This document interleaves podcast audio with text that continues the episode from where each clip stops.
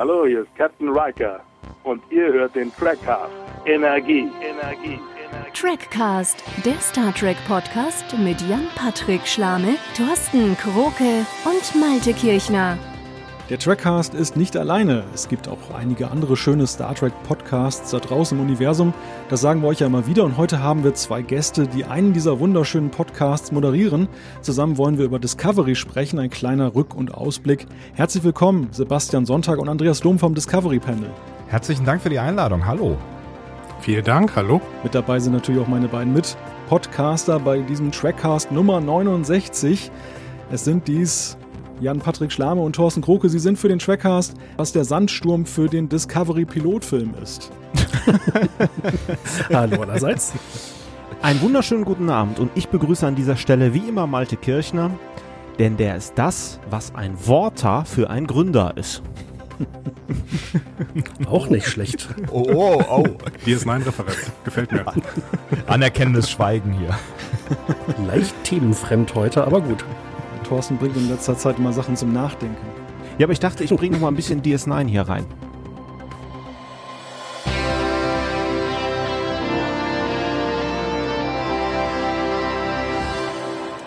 Aber wir haben ja hochkarätige Gäste heute in der Sendung. Es hat mich so gefreut, dass äh, wir euch hier äh, in der Sendung haben. Aber vielleicht, äh, Andreas Sebastian, erzählt doch mal kurz was über euch. Sebastian, leg mal los. Ha, was wollt ihr denn wissen? Ich ergänze. ähm, vielleicht mit meiner Star Trek-Geschichte fange ich an, weil das ist äh, ja das, was irgendwie wahrscheinlich hier am ehesten interessiert, bevor ich jetzt hier kurz von der Geburt an loslege, was mein Leben so bestimmt hat. Star Trek-mäßig bin ich aufgewachsen mit ähm, TNG, damals noch im schönen ZDF. Ähm, ich glaube, die ersten zwei oder drei Staffeln, ich weiß es gar nicht mehr ganz genau, bis sie dann irgendwann zu Sat 1 umgezogen sind. Und es hat mich eigentlich relativ schnell bekommen, so die Idee, im Weltall durch die Gegend zu reisen und zu forschen und auch die Crew und vor allen Dingen Jean-Luc Picard als Captain. Es äh, war irgendwie so ein bisschen Liebe auf den ersten Blick und seitdem bin ich auf jeden Fall Fanboy, was äh, Star Trek angeht. ähm, ob ich, ob, wir haben ganz am Anfang unserer äh, ersten Folge mal darüber diskutiert, Andi, ob wir denn jetzt Trekkies sind oder nicht. Ich bin mir immer noch nicht so ganz sicher, auch nachdem wir jetzt die ersten zwei Conventions hinter uns gebracht haben. Was ich auf jeden Fall sagen kann, ich bin großer Fan auch der Serien, die danach gekommen sind. Über Enterprise haben wir letztens diskutiert, da kann man auch nochmal drüber diskutieren und vielleicht müssen wir da auch mal drüber diskutieren, aber eigentlich bin ich Fan von allem, was gerade den Namen Star Trek getragen hat. Vielleicht mit einem kleinen, mit einer kleinen Klammer, was die neuen Filme angeht. Aber das ist ein Fass, das wir vielleicht an der Stelle nicht unbedingt öffnen müssen. Das, ähm, das wäre meine, meine, meine Star Trek-Genese. Ansonsten äh, bin ich im normalen Leben Journalist und arbeite beim Radio und äh, habe eh eine große Vorliebe für alles, was Ton und Audio ist und freue mich umso mehr jetzt auch noch hobbymäßig dann so ein bisschen Ton in Mikrofone geben zu können. Okay, äh, ich setz mal an und äh, drehe das quasi wieder um. Du hast mit dem Beruf aufgehört. Ich fange mit dem Beruf an. Ich bin Lehrer äh, für Geisteswissenschaften vor allen Dingen und habe dementsprechend äh, meine erste Star Trek-Begegnung in der Uni gehabt, als ich meine Abschlussarbeit an der äh, Uni über Star Trek geschrieben habe. Das heißt über Star Trek, ähm, über die Serien und über religiöse Bezüge innerhalb der Star Trek-Serien. Und äh, zu diesem äh, Zweck habe ich mir dann wirklich mal alle Star Trek-Serien vorgenommen und von äh, TOS bis Enterprise alles durchgeschaut. Ähm, das waren war ein schönes Jahr, in dem ich nichts anderes getan habe, als Star Trek zu schauen. ich bin Zeuge. Wir haben zu der Zeit teilweise zusammen gewohnt, tatsächlich in einer WG. Ich bin Zeuge, dass da, da ist nicht viel anders passiert genau. mit Andy. Äh, seitdem bin ich äh, Star Trek Fan. Ich weiß auch immer noch nicht, ob ich Trekkie bin, vor allen Dingen, weil ich einige Folgen eben, wie wir äh, letztens auch bei einer Enterprise ähm, Besprechung gesehen haben, erst einmal gesehen habe und dementsprechend weiß ich auch nicht, wie viel Experte ich denn wirklich bin. Aber ähm, ich bin Fan des, des Feelings, was Star Trek verbreitet und vor allen Dingen ähm, bin ich Fan von DS9, muss ich sagen. Also es hat mir die Serie hat mir am meisten gefallen und ähm, ich merke immer wieder, wie viele Referenzen ich sehe, die auf DS9 zurückzubeziehen sind. Und zwar in allen Serien. Seltsamerweise auch in TNG, obwohl TNG nicht davor kam, aber irgendwie lande ich immer wieder bei DS9, um irgendwelche Vergleichspunkte zu finden. Rückwärtskausalität, ne? genau, Rückwärtskausalität. Aber äh, auch Vorwärtskausalität tatsächlich, äh, indem wir bei Discovery irgendwie äh, sehen, dass da ganz viele Elemente sind, die DS9 auch schon ganz gut gemacht hat ähm, und die DS9 teilweise besser gemacht hat und die, die, äh, die Discovery versucht irgendwie nachzuahmen. Darauf, da, dazu vielleicht später mehr. Das ist einer der meistgenannten Sätze. der auch nicht immer eingelöst wird an dieser Stelle übrigens. Sorry dafür. Ja, sprechen wir an dieser Stelle vielleicht mal kurz über euren Podcast. Ein Jahr, glaube ich, seid ihr jetzt auf Sendung. Wie ist es denn dazu gekommen? Also ist das aus der WG heraus entstanden, dass ihr gesagt habt, machen wir mal was über Star Trek, machen wir einen Podcast? Also ehrlicherweise muss ich sagen, dass Andy mich da ganz schön überredet hat. Ähm, also nicht, nicht, weil ich nicht äh, Star Trek äh, gut finden wollte oder mit ihm drüber sprechen wollte, weil wir haben das eigentlich eh immer getan. Also auch zum, zum Leidwesen unserer äh, diversen, äh, diversen klingt scheiße, diversen Freundinnen über die, also wir kennen uns einfach auch schon ewig. Also und äh, wir unterhalten uns auch schon relativ lange über Star Trek und das ganz gerne oder über Serien auch im Allgemeinen. Und ähm, eigentlich war die Idee, da irgendwie einen Raum für zu finden, auf der Hand liegend und äh, ja, Andi, eigentlich war es deine Idee und du hast mich dann ähm, versucht zu überzeugen, eine Woche bevor es losging mit Discovery. Genau, also ich wollte ganz schnell irgendwie vor, äh, vor dem Start von Discovery noch etwas an den Start bringen und das haben wir dann tatsächlich geschafft. Ähm, es ist, ist tatsächlich auch so ein bisschen aus Kritik geboren. Also das, was Sebastian gerade gemeint hat, ne, ähm, die Gespräche, die wir dann immer geführt haben, waren teilweise wirklich zum Leidwesen unserer Lebensgefährtin. Oh, das hast du wenn schön wir uns gesagt. Zu viert getroffen, wenn, ja, wenn wir uns zu viert getroffen haben und äh, zwei Stunden lang über Into the Pale Moonlight von DS9 gesprochen haben und das halt nicht aufgenommen haben zu diesem Zeitpunkt noch, dann waren die Leute, die mit im Raum waren, teilweise so ein bisschen ähm, hm, angenervt, sagen wir mal so. Und deswegen setzen wir uns seitdem irgendwie vor die Mikros und äh, besprechen über Star Trek und das ist, das ist wunderbar. Auch wenn es keiner hören würde, wäre es wunderbar, ehrlich gesagt. Das, das, das kann ich sehr gut verstehen, als ich letztens nochmal ähm, äh, die Voyager-Doppelfolge Skorpion geguckt habe und äh, da ein bisschen begeistert war. Also ich finde die Doppelfolge ganz gut, kam eine Frau rein und sagte, was guckst du dir eigentlich für eine Scheiße da an? Deswegen bin ich auch immer froh, äh, Trackcast zu haben und dann irgendwie äh, mich mit Malte und Jan austauschen zu können. Aber das kann ich absolut nachvollziehen, äh, Andreas. Deswegen. Hm. Man braucht Ja. das schon mal, ne? Man braucht das und äh, aber nicht alle Nee. haben Verständnis dafür, ja. Eine virtuelle Selbsthilfegruppe sozusagen. Absolut. Die Idee war eigentlich schon relativ länger äh, äh, im Raum, ne? Also irgendwie war die Idee schon länger im Raum, aber du hast dann tatsächlich zu, zum richtigen Zeitpunkt äh, Druck gemacht und dafür nochmal danke, Andi, dass du das getan hast. Sehr gerne. Ich wollte ein bisschen Harmonie verstreuen hier. Ist gut gelungen. Wie, wie geht es euch denn so mit der Resonanz? Also das würde mich jetzt einfach mal interessieren, so von Star Trek Podcast zu Star Trek Podcast. Das eine ist ja, wenn man halt untereinander über Star Trek spricht. Das andere ist, wenn man dann eben auch ein Publikum hat. Und ihr habt ja, glaube ich, auch kein kleines Publikum mittlerweile, weil eine aktuelle Serie so gut besprochen, gute Audioqualität. Ich denke mal, da sind die Hörer schnell dabei. Man kann ja auch bei euch in den Kommentaren sehen, dass da eben eifrig mitdiskutiert wird und engagiert. Ähm, Wie, wie empfindet ihr das jetzt, diesen Dialog mit den Leuten? Heftig. Also es ist ein, ein unglaubliches Expertenwissen, was uns da entgegenstrahlt. Wenn wir ähm, nach, nach den ersten Folgen haben wir schon plötzlich ähm, E-Mails bekommen, die irgendwie mehrere Seiten lang waren. Wir haben Blog-Kommentare gehabt, in denen irgendwelche wissenschaftlichen Untersuchungen zu bestimmten Themen, die wir angesprochen haben, äh, rekurriert wurden, wo natürlich unsere Fehler aufgedeckt wurden, äh, ohne Ende, die wir, die wir eben während unserer Besprechung machen. Also es ist unglaublich, auf was für eine, auf was für eine Basis man da stößt. Ich meine, das werdet ihr auch erfahren, was, was da teilweise passiert, ne? was da für Menschen draußen sind, die wirklich ihr gesam- gesamtes Leben sich mit Star Trek beschäftigen und das ist großartig. Also ich, ich, äh, ich liebe diesen Enthusiasmus, den die Leute dafür äh, entgegenbringen und der strahlt uns wieder in, in, innerhalb des Feedbacks. Also mich hat das damals auch echt richtig geflasht, als wir die ersten zwei oder drei Folgen draußen hatten und wirklich Leute angefangen haben, DIN A4 Seitenweise unsere Folgen auseinanderzunehmen, also auch in einer wohlwollenden Art. Ne? Also man kennt das Netz ja durchaus auch als Ort der harten Worte. Mhm. Und natürlich, äh, Andi hat es gerade gesagt, äh, gibt's auch immer wieder Kritik, weil wir auch so im Affekt gerne auch einfach mal Blödsinn erzählen. So, und das ist super. Und das ist immer wohlwollend bisher gewesen. Ich glaube, es gab nicht eine einzige Situation, wo wir gedacht haben, uh, das ist aber jetzt doof oder wir haben da irgendwie so richtig ans Bein gepinkelt. Das war immer äh, sehr, sehr freundlich im Umgang, auch wenn wir Quatsch erzählt haben und einfach sehr, sehr bereichernd. Und das freut mich so sehr, weil wir natürlich nicht alles wissen und ähm, das, das hoffentlich auch nicht die, die Menschen stört, die uns zuhören und im Gegenteil, sie uns dann Dinge erklären, die wir falsch gesagt haben oder die wir vielleicht noch nicht wissen oder uns aufmerksam machen auf Dinge und so entsteht Community und das finde ich ganz großartig. Jetzt finde ich das ja eine spannende Sache, dass ihr euch überlegt habt, einen Podcast zu machen zu einer Serie, die zu dem Zeitpunkt noch eine Woche in der Zukunft lag. Das heißt, ihr wisst, wusstet überhaupt nicht, was auf euch zukommt. Es bestand ja, ich weiß nicht, wie es bei euch aussieht, vielleicht die Gefahr, dass ihr dann auch sagt, öh, die Serie ist Mist. Äh, wir hören sofort auf, wieder die zu besprechen.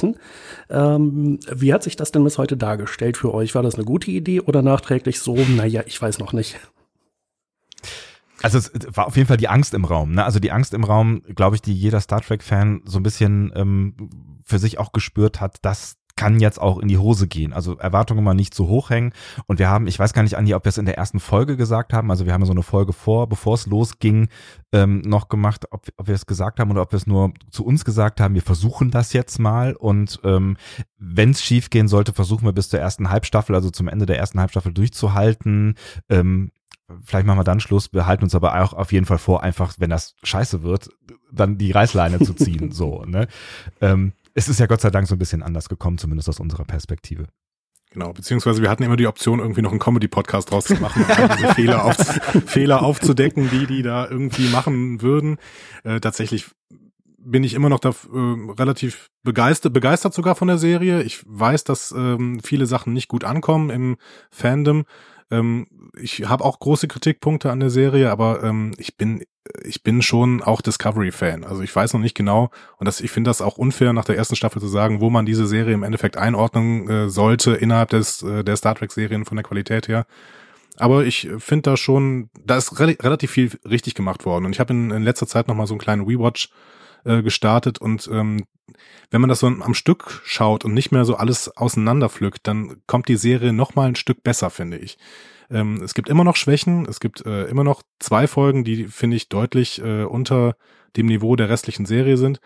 Aber ähm, ja, grundsätzlich, ähm, Gott sei Dank ist es so gekommen, wie es jetzt gekommen ist. Ja, sonst hätten wir das Discovery Panel vielleicht nur ähm, ein paar Monate gehabt und dann wäre es wieder gestorben. Aber so wollen wir gerne weitermachen. Ich muss dann gleich mal frech die Frage reinwerfen, wird es denn noch ein PK-Panel geben künftig? Auch darüber haben wir schon diskutiert. Also ich als alter TNG-Fanboy, ähm, also mir, mir leuchtet natürlich das Herz bei den ganzen Nachrichten, die da jetzt in der letzten Zeit rumgekommen sind. Ähm, natürlich auch gepaart wieder mit der Angst, die auch vor Discovery da war. Hoffentlich geht das alles gut, was auch immer da kommen mag. Und ja, ich habe große Lust, diese Serie, in welcher Form auch immer sie dann äh, uns erreichen wird, zu besprechen. Und wir werden sie sicherlich auch in irgendeiner Form besprechen. Ob auf dem Discovery Panel ja oder nein, weiß ich nicht jetzt haben wir uns diesen, diesen Namen ans Bein getackert, aber wer hätte wissen können, dass es jetzt plötzlich dann 35 neue Star Trek-Serien gibt. Und, und Trackcast war schon belegt, ne? Sogar zweimal. und Trackcast war schon belegt. Das war meine erste Idee, aber dann sagte Andi, Moment mal, da gibt's doch diese anderen Leute. ja, vor allen Dingen, wir hatten mal einen Shitstorm, es gibt ja auch den Trackcast äh, in den USA und äh, die haben dann äh, uns eine böse E-Mail geschrieben, die aber vorher durch den Google Translator gejagt, um das Englische auf Deutsch zu übersetzen, natürlich überhaupt nicht funktioniert hat. Und das war so nach anderthalb Jahren oder so kam das an, oder Jungs? War, war ganz witzig, da hatten wir so ein bisschen Ärger mit den Kollegen da. Ich glaube, es ging aber vor allem darum, dass sie gesagt hatten, äh, wir hätten das Logo nachgemacht. Und das Logo war eigentlich relativ naheliegend in der Form. Wir haben es dann überarbeitet und damit hatte sich die Sache, glaube ich, erledigt. Auf was man nicht alles achten muss. Ja. Ja, es ist, es ist auch teilweise wirklich seltsam, wenn einem Plagiat vorgeworfen wird bei, äh, keine Ahnung, dem Star Trek Logo mit einem, mit einem ja. Mikrofon drin. Zum Beispiel, ne? Und dann denkst du, okay, gut. Wie naheliegend war das vielleicht, genau das so zu basteln, ne? Also ja, ja ähm, aber es ist schon schön auch, ähm, wie, wie äh, stark Star Trek lebt. Ne? Und du hast gerade die Podcasts in den USA angesprochen. Also da gibt's ganze Netzwerke, die eben mit Star Trek Podcasts voll sind. Von, von tollen Leuten, die eben tolle Podcasts machen. Ich höre jetzt nicht so viele englische Podcasts, aber es ist äh, trotzdem schön, wie, wie lebendig das alles ist und wie lebendig auch Star Trek jetzt wieder wird, wenn man äh, sich die Pläne von CBS anschaut. Was da auch immer noch an Qualität rumkommt, ne? Wir werden mal sehen. Aber dass da so viel kommt, ähm, das freut mich total und ich hoffe auch, dass wir noch einiges besprechen können. Aber auch wenn die jetzt natürlich vier Serien starten, ob wir dann alle Serien in Detail besprechen können oder ob wir vielleicht dann irgendwann auch nochmal auf unsere Jobs Wert legen müssen. äh, das ist immer die Frage. Privatleben oder sowas. Ach komm, Work-Life-Balance. wird überbewertet. Ja, ja, definitiv. Ja, genau. Man muss auch mal Prioritäten setzen. Das wird dann die Podcast-Life-Balance. genau. Ist doch alles Hobby und so. Ja. Ja, aber es ist natürlich schon wirklich erfreulich, wie sich das entwickelt hat und auch, dass es das Fandom wieder so ein wenig angeschoben hat. Als wir vor vielen, vielen Jahren ja angetreten sind, einen Podcast zu machen, da war es im deutschsprachigen Raum noch ziemlich leer. Da gab es, ich weiß gar nicht, ob es überhaupt einen weiteren deutschsprachigen Star Trek Podcast zu der Zeit gab, zumindest keinen, der sehr aktiv war. Äh, nichts erwähnenwertes. Und äh, mittlerweile, genau, mittlerweile ist die Landschaft ja doch auch schön vielfältig und es ja, man hat wirklich die Wahl und das ist ja auch etwas Feines. Es wird ja immer, wir bekommen manchmal so Zuschriften von wegen, oh, die von Discovery Panel, die sind viel schneller als ihr, die besprechen die Serie jetzt so durch, ihr braucht immer ewig, euch das anzugucken und ewige Intervalle. Und wir sehen das überhaupt nicht negativ, ganz im Gegenteil, weil es ist ja gerade toll, dass ja jeder auch so seinen Modus findet, indem er das bespricht und das beflügelt ja auch und das, das gibt den Leuten ja auch eine Auswahl. Und das finde ich einfach klasse. Also das ist wirklich eine der schönsten Entwicklungen der letzten Jahre, dass eben nicht nur neue Serien da sind, sondern eben auch Fans da sind, die sagen, komm, lass uns mal drüber reden. Und in einem zeitgemäßen Format. Absolut, ich unterstreiche das. Können wir ja direkt eine Frage mit verknüpfen. Ähm, ihr macht ziemlich viele Ausgaben in einem ziemlich kurzen Intervall. Am Anfang war es natürlich naheliegend, dass ihr die Serie direkt begleitet habt, aber seitdem macht ihr auch viele Sachen zu, äh, viele Ausgaben zu anderen Serien. Ähm, ja, was ist eigentlich die Frage, die ich gerade stellen wollte? Wo nehmt ihr diese Zeit her? Warum macht ihr das? Genau. Was soll das alles? Will das jemand hören? genau das. Ja. Nein, das klang jetzt natürlich böse, aber ähm, Nein, nein, nein, ist Quatsch. natürlich schon eine recht, recht hohe Schlagzahl, die ihr da an den Tag legt. Ähm, ja, kommt das gut hin oder habt ihr auch schon mal überlegt, oh, müssen wir vielleicht doch mal runterschrauben? Äh, heute. Das, das machen wir ab und zu. Also wir, wir ähm, binden uns jetzt nicht tatsächlich äh, nicht unbedingt an die Woche. Wir versuchen tatsächlich jede Woche zu erscheinen. Das hat aber auch immer damit zu tun, dass wir einfach unglaublich viel Lust haben, dieses, diese Podcasts zu produzieren. Ähm, nachdem Discovery zu Ende war, haben wir erstmal so ein paar Review-Podcasts gemacht, da auch ein paar Gäste eingeladen und mit denen eben nochmal über einzelne Aspekte der Serie gesprochen. Und dann hatten wir auch eine kleine Pause irgendwie, teilweise, ähm, ich glaube, mit einem Cast äh, im Monat. Ähm, danach haben wir dann nochmal gesagt, ah, jetzt wollen wir eigentlich wieder gerne jede Woche erscheinen. Das gelingt uns zum Beispiel, also wir heute ähm, Tag der Aufnahme, darf man das hier leaken bei euch? Ich weiß es gar nicht. Ich sag's jetzt einfach mal, Tag der Aufnahme ist der 26.8. Wir werden morgen am Montag, dem 27.8. tatsächlich nicht erscheinen. Ähm, einfach weil wir gerade es nicht geschafft haben, irgendwie noch eine Folge zu produzieren und dann nehmen wir uns halt mal eine Woche frei. Ähm, und äh, kündigen das dann kurz bei Twitter an. Da sind dann ganz viele Leute traurig und ähm, kleine kleine Beschimpfungen kommen. Nein, alles, noch alles noch im Rahmen, alles gut. Ähm, wir freuen uns einfach extrem äh, viele äh, Podcasts zu produzieren, weil wir dann gleichzeitig äh, eine Ausrede haben, viel über Star Trek zu reden. Und tatsächlich fühlt es sich auch nicht so richtig nach, nach, nach, ja, Arbeit sowieso nicht, aber auch nicht so richtig nach Aufwand an. Also, ähm, klar, man setzt sich mit der Folge auseinander, man guckt diese Folge, ähm, bevor man darüber spricht, aber wenn wir uns dann irgendwie hinsetzen, dann ist es jedes Mal das Gleiche, wo wir dann irgendwie sagen, so, ja komm, setzen wir uns mal zusammen und quatschen über die Folge, wir können ja diesmal eine kurze Folge machen. Das ist so ein Standardsatz. Wir können ja diesmal eine kurze Folge machen, so.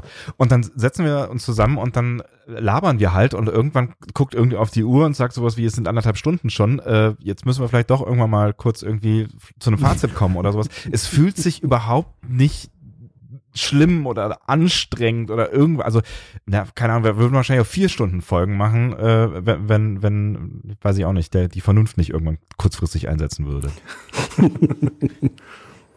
Ja, da haben wir ja, haben wir ja auch so ein geflügeltes Wort mit dem sieben-Stunden-Trackcast, auf den die äh, zumindest einige Hörer immer noch warten, was wir noch nicht erfüllen konnten. Ruft uns an, gar kein Problem. Wir treffen uns einfach mal alle zusammen, alle deutschen Star Trek Podcasts, und dann machen wir einen 24 Stunden Streaming und gucken dann mal. Dann, dann sollen sie noch mal was sagen. die Leute. so nämlich. Ja, es gab ja tatsächlich schon auf Conventions da so Zusammenkünfte von Star Trek Podcastern. Wir waren da auch mal zu eingeladen. Das Problem ist halt immer nur, man braucht dann wirklich auch genau zu der Zeit eben einen freien Tag und die Anreise ist dann auch noch da.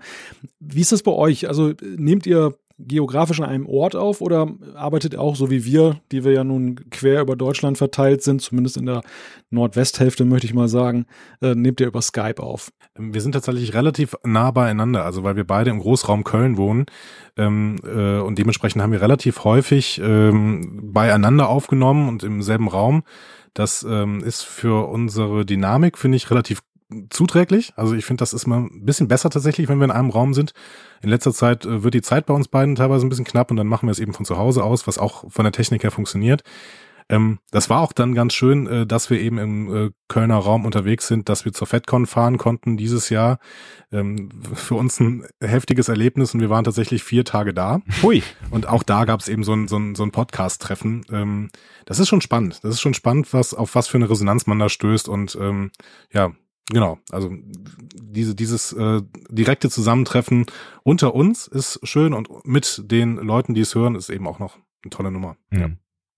Ja, das hat uns, glaube ich, auch nochmal so ein bisschen auf ein anderes Level geholt, was irgendwie so diese, diese ganze Star Trek Fanbase-Welt angeht. Also ich habe tatsächlich, es war meine zweite Convention und ähm, war vorher noch nie so richtig interessiert an dieser Welt tatsächlich, weil ich dachte, was macht man denn da schon, außer, weiß ich nicht, in Schlangen stehen, um äh, Autogramme für 50 Dollar von irgendwem oder 50 Euro von irgendwem zu bekommen.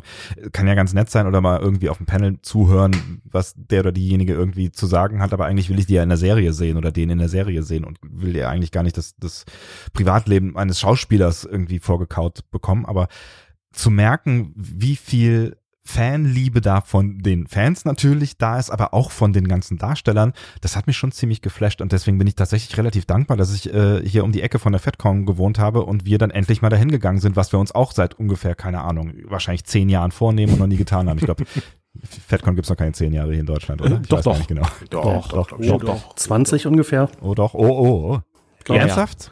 Das, war das nicht gerade? Seht ihr, wie tief ich drin bin in dieser ganzen äh, Fangeschichte. Aber äh, ohne Scheiß, also falls, falls da draußen noch irgendwie Leute sein sollten, also falls ihr noch nie auf einer, auf einer Convention wart, macht das mal. Also das macht, also mich, mich hat das echt äh, als Fan nochmal verändert. Malte, wann waren wir auf der FedCon? War das 2002? Hm, Ich glaube, es war früher. Aber um, um 2000 Ja. herum, ja. Also ich habe gerade mal nachgeguckt, die FedCon gibt es sogar schon seit 1992. Wow. Wow. Uiuiui. Also seitdem nehmen wir uns das noch nicht vor. Erklärt auch, warum Gerhard Reible immer Sonnenbrille trägt. Okay, das war ein krasser Insider. wer ist, wer ist Gerhard Reible? Ja, den habe ich auch nicht verstanden, aber gut. Er, er, Erkläre ich euch später. Von Trackworld Marketing, der arbeitet mit dem oder arbeitete mit dem Veranstalter zusammen. Äh, Dirk Bartholomä äh, müsste der Veranstalter sein. Grüße übrigens an beide an diese Stelle. Ähm, wir waren damals mal, Malte und ich waren damals mal äh, zu einer Pressekonferenz eingeladen und äh, der Gerhard Reible hatte da eine Sonnenbrille an, da kann ich mich noch dran erinnern, äh, während die Hollywood-Schauspieler, da waren der Robert Beltran, der den Chakoti spielt und der äh, Robert McNeil, der den Tom Paris spielt, waren auf so einer Pressekonferenz, wahrscheinlich noch wer anders, da kann ich mich immer nicht mehr dran erinnern. Und die waren kurzzeitig irritiert, weil der Veranstalter nur cool mit Sonnenbrille und Anzug reingekommen ist und die Schauspieler nicht. Aber Ach, nice. ja, das war aber jetzt wirklich Insider, ja. Ja, total schön. Ja, ich habe, ich hab, jetzt wo du sagst, erinnere ich mich auch. Ich habe mich in, eigentlich nur daran erinnert, wie Beltran damals halt über Star Trek abgelästert hat. Ja. Und das hat mich, hat wahrscheinlich meine Erinnerung so. Ja. Oho. Ja gut, Star Trek lästert auch über Beltron ab, deswegen ist, das, ist, hat sich wieder einigermaßen eingefunden, glaube ich dann. Geben und nehmen. Schaffen wir es jetzt eigentlich, dieses Panflöten nochmal so kurz einzuspielen, was immer kommt, wenn Chakoti äh, zu sehen ist? Wenn er sein Krafttier wieder ja, oh, ja, oh. Ah. So, okay, ähm, vielleicht kommen wir mal zur Discovery. Ja, jetzt beginnt der harte Part des Trackcasts. Jetzt kommt nämlich die knallharte klar. Wir setzen uns nochmal aufrecht. Ihr habt Ja, doch mit Sicherheit so, schon den äh, Trailer zur nächsten Season gesehen. Was sagt ihr denn dazu? Wir haben, wir haben ihn, wir haben ihn nicht nur nicht gesehen, äh, nein, wir haben ihn gesehen äh, und sogar schon besprochen tatsächlich bei uns. Und ähm, wir haben ihn relativ lang besprochen.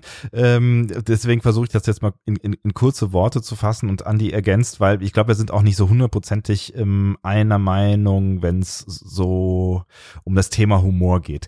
Also was, was Ähm, was mir auf jeden Fall äh, erstmal gefallen hat, ist, dass die, die ganzen alten äh, Menschen wieder mit dabei sind. Pike hat mir gut gefallen in seiner äh, senfgelben Uniform. Ähm, mir hat die Art des Trailers ganz gut gefallen, obwohl ich ihn am Ende so einen Tacken zu actionlastig fand. Aber das ist, da liegt die Vermutung wieder nahe, dass wir vielleicht so die ersten zwei Folgen irgendwie zusammengeschnitten worden sind, ähnlich wie das bei dem ersten Trailer Mhm. zu der ersten Staffel ähm, wohl gewesen ist. Ähm, und was mich dann am Ende tatsächlich, ich mach mal die wirklich kurz vorm, ein, ein wenig gestört hat, war so ein bisschen dieser slapstickige Humor hinter, hinten raus im Fahrstuhl.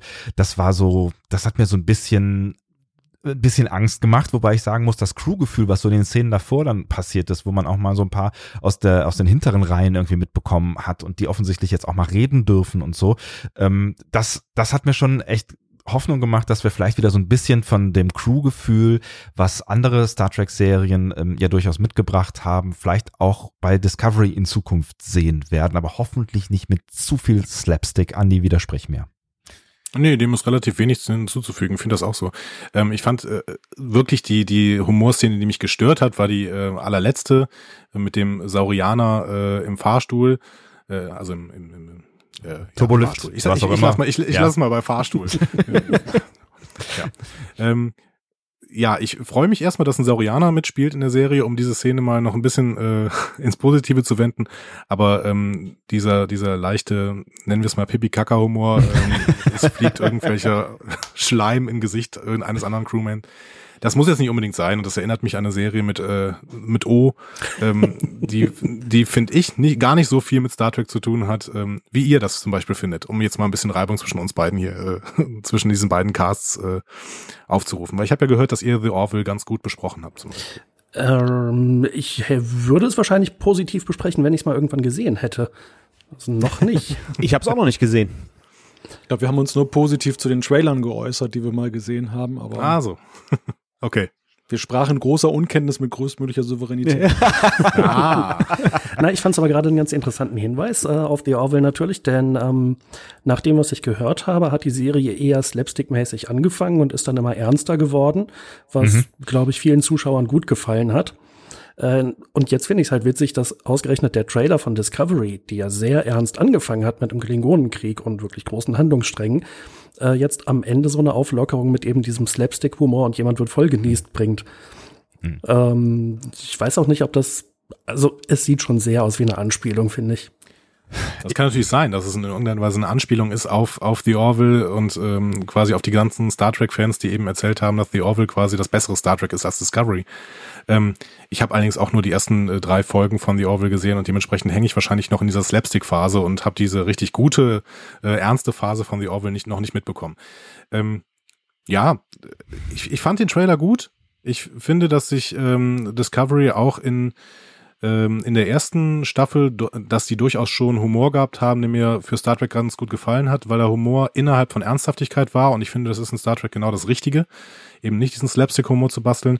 Ähm, der Trailer hatte viel Action in sich, das ähm, heißt aber, finde ich, nichts. Also wir haben mal irgendwelchen, auf, auf, auf dieser FedCon jetzt haben wir einen TNG-Trailer gesehen, von damals vor der ersten Staffel und der war auch ein Action-Trailer und TNG war nun mal auch keine Action-Serie. Ne? hm. Also Trailer sind halt, Trailer zeigen halt relativ viel Action. So. Und dann ist es ja ein Trailer gewesen irgendwie zur Comic-Con Las Vegas, da muss man vielleicht auch nochmal irgendwie Abzüge machen, dass man irgendwie drüber nachdenkt, dass die den vielleicht auch so ein bisschen ja zugeschnitten haben auf das Event und aufs Publikum oder ah, so. Ja, stimmt, ja. Mhm.